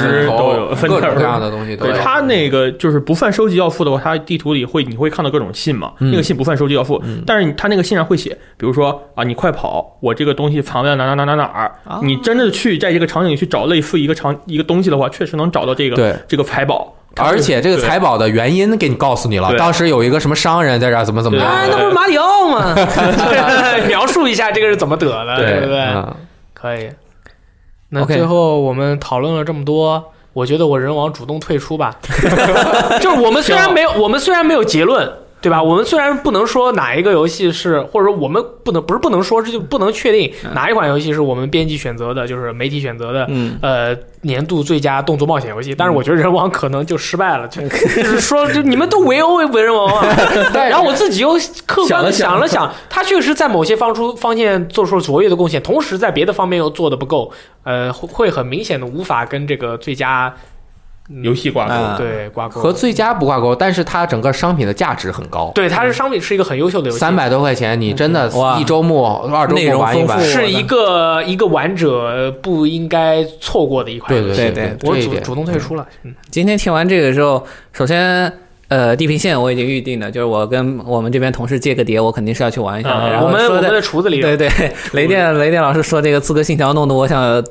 出体验就玩《刺客信条：起源》了，这种感觉。你没有以前没玩过还没玩过我没玩过哦这次那这个的可以爽。爆了，对对这对是《刺客信条》系列最好的。还有就是今天既然提到了人王，实际上人王我现在还刚刚打完那只雷兽，嗯，好像那对夜对宵 对对，所以实际上我还是呃有机会还能再常把它拿起来再玩一没事，玩。你那去玩天你的怪物猎人嘛，那天我看那个不是因为之前看那个村长玩那个人王，他不是就是把这个人给配成了纯忍者嘛？嗯，忍者发现，然后我就看他对着那个怪远远的那扔镖，促促促，嗯就就几下就扔死了。我就这游戏还能玩的这么爽的吗？ 就一周目是这样的，就是因为他这套战，他那套战斗技能就是招式的技能系统，那套东西让我一直都蛮有兴趣，就看什么时候嗯啊这已个经耐改力了值已经恢改了，耐力值恢复了之后，我再去 去去试一下。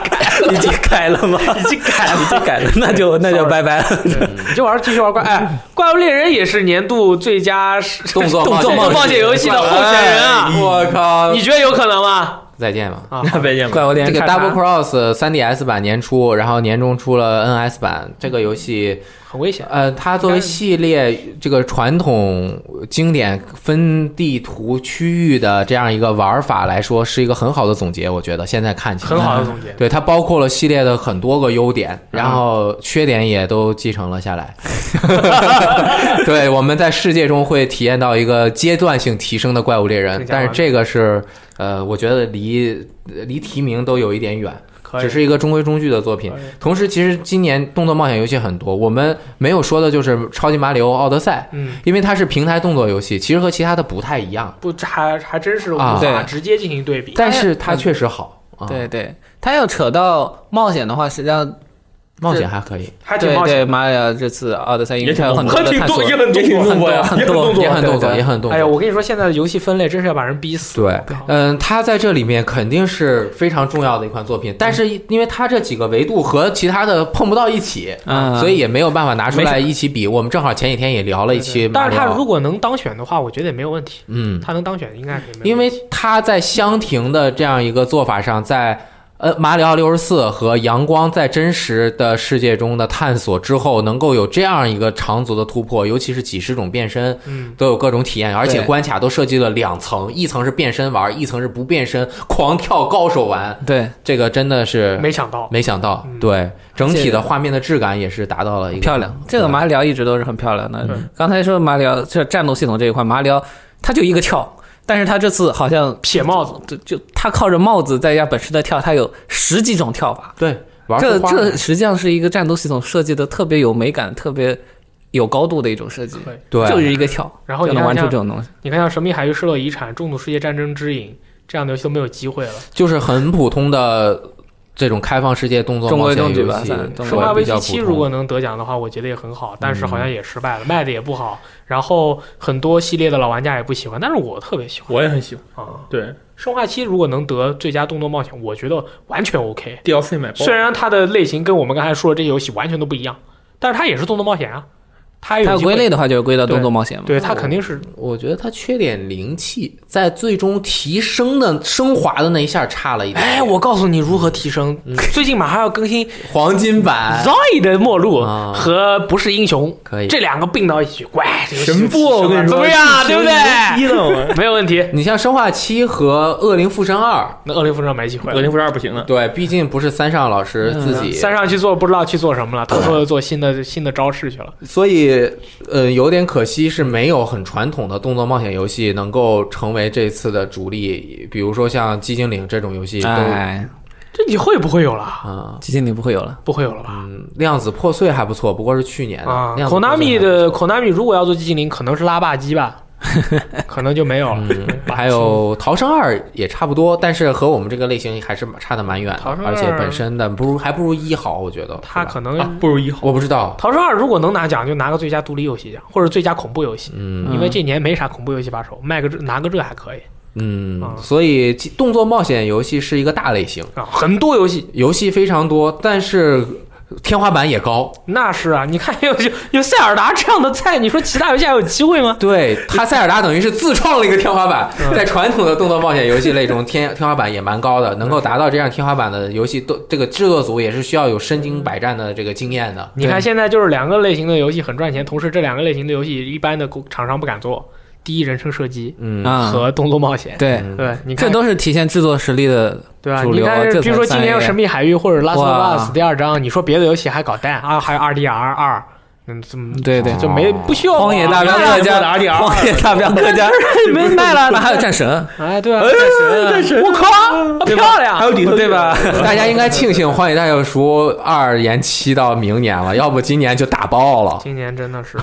每年真的 玩那么多战游神啊，戏，我的天！可以可以，是那大概就是这样了。对。然后大家心目中最喜欢的动作冒险游戏是哪一款？可以今年的，今年的二零一七年发售的，嗯对可以和我们进行一些讨分论享和讨论，没错并且对每一个我们聊到的游戏有自己什么样的深入的看法。对，包括你觉得它哪一个东西做的特别好，其实我们真觉得应该更多的发现游戏的好的地方。啊，这个也是村长前两天发了一篇文章所说是吧的，对就是你玩游戏的时候，你不要总盯着它的缺点，嗯对啊，你盯住它的缺点，你就失去了玩游戏最初的意义了。是啊你玩游戏是为了快乐。对啊如果你没有得到快乐，你反而很痛苦。对你啊就像席欧迪， 对不对？天天都连不上网，你就很痛苦。很痛苦。这个没有办法，我想得到快乐，我连不上我就很痛苦嗯，这个没有办法。玩单机游戏就是你进去就能玩到，对就体会到快乐的，你就尽量的多看它好的那一方面。你看，我们拿这么多游戏过来评论，不就是告诉大家这些游戏哪里好玩吗？啊它就是其实说不好玩的地方，其实就是插科打诨逗着玩儿。对你为什么盯着我说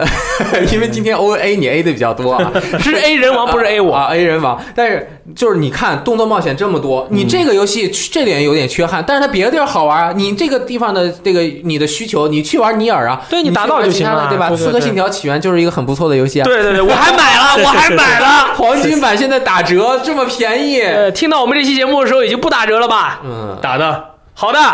，OK，呃，不对，是打折的最后一天，我我靠，嗯哦刺没激事儿，！大家应该都知道的，好对吧？好就是希望大家玩的愉快。希望大家热爱游戏，多对玩游戏，少看直播。也希望大家能够多关注我们年底的这个策划，就是 VG 对决、UCG 游戏大赏媒体选择奖的长期讨论，以及即将在年底展开的这个 UCG 游戏大赏玩家投票，又有大量的奖品等着你们，打爆！好吧？那我们今天的节目到此结束了，我是雷电，对。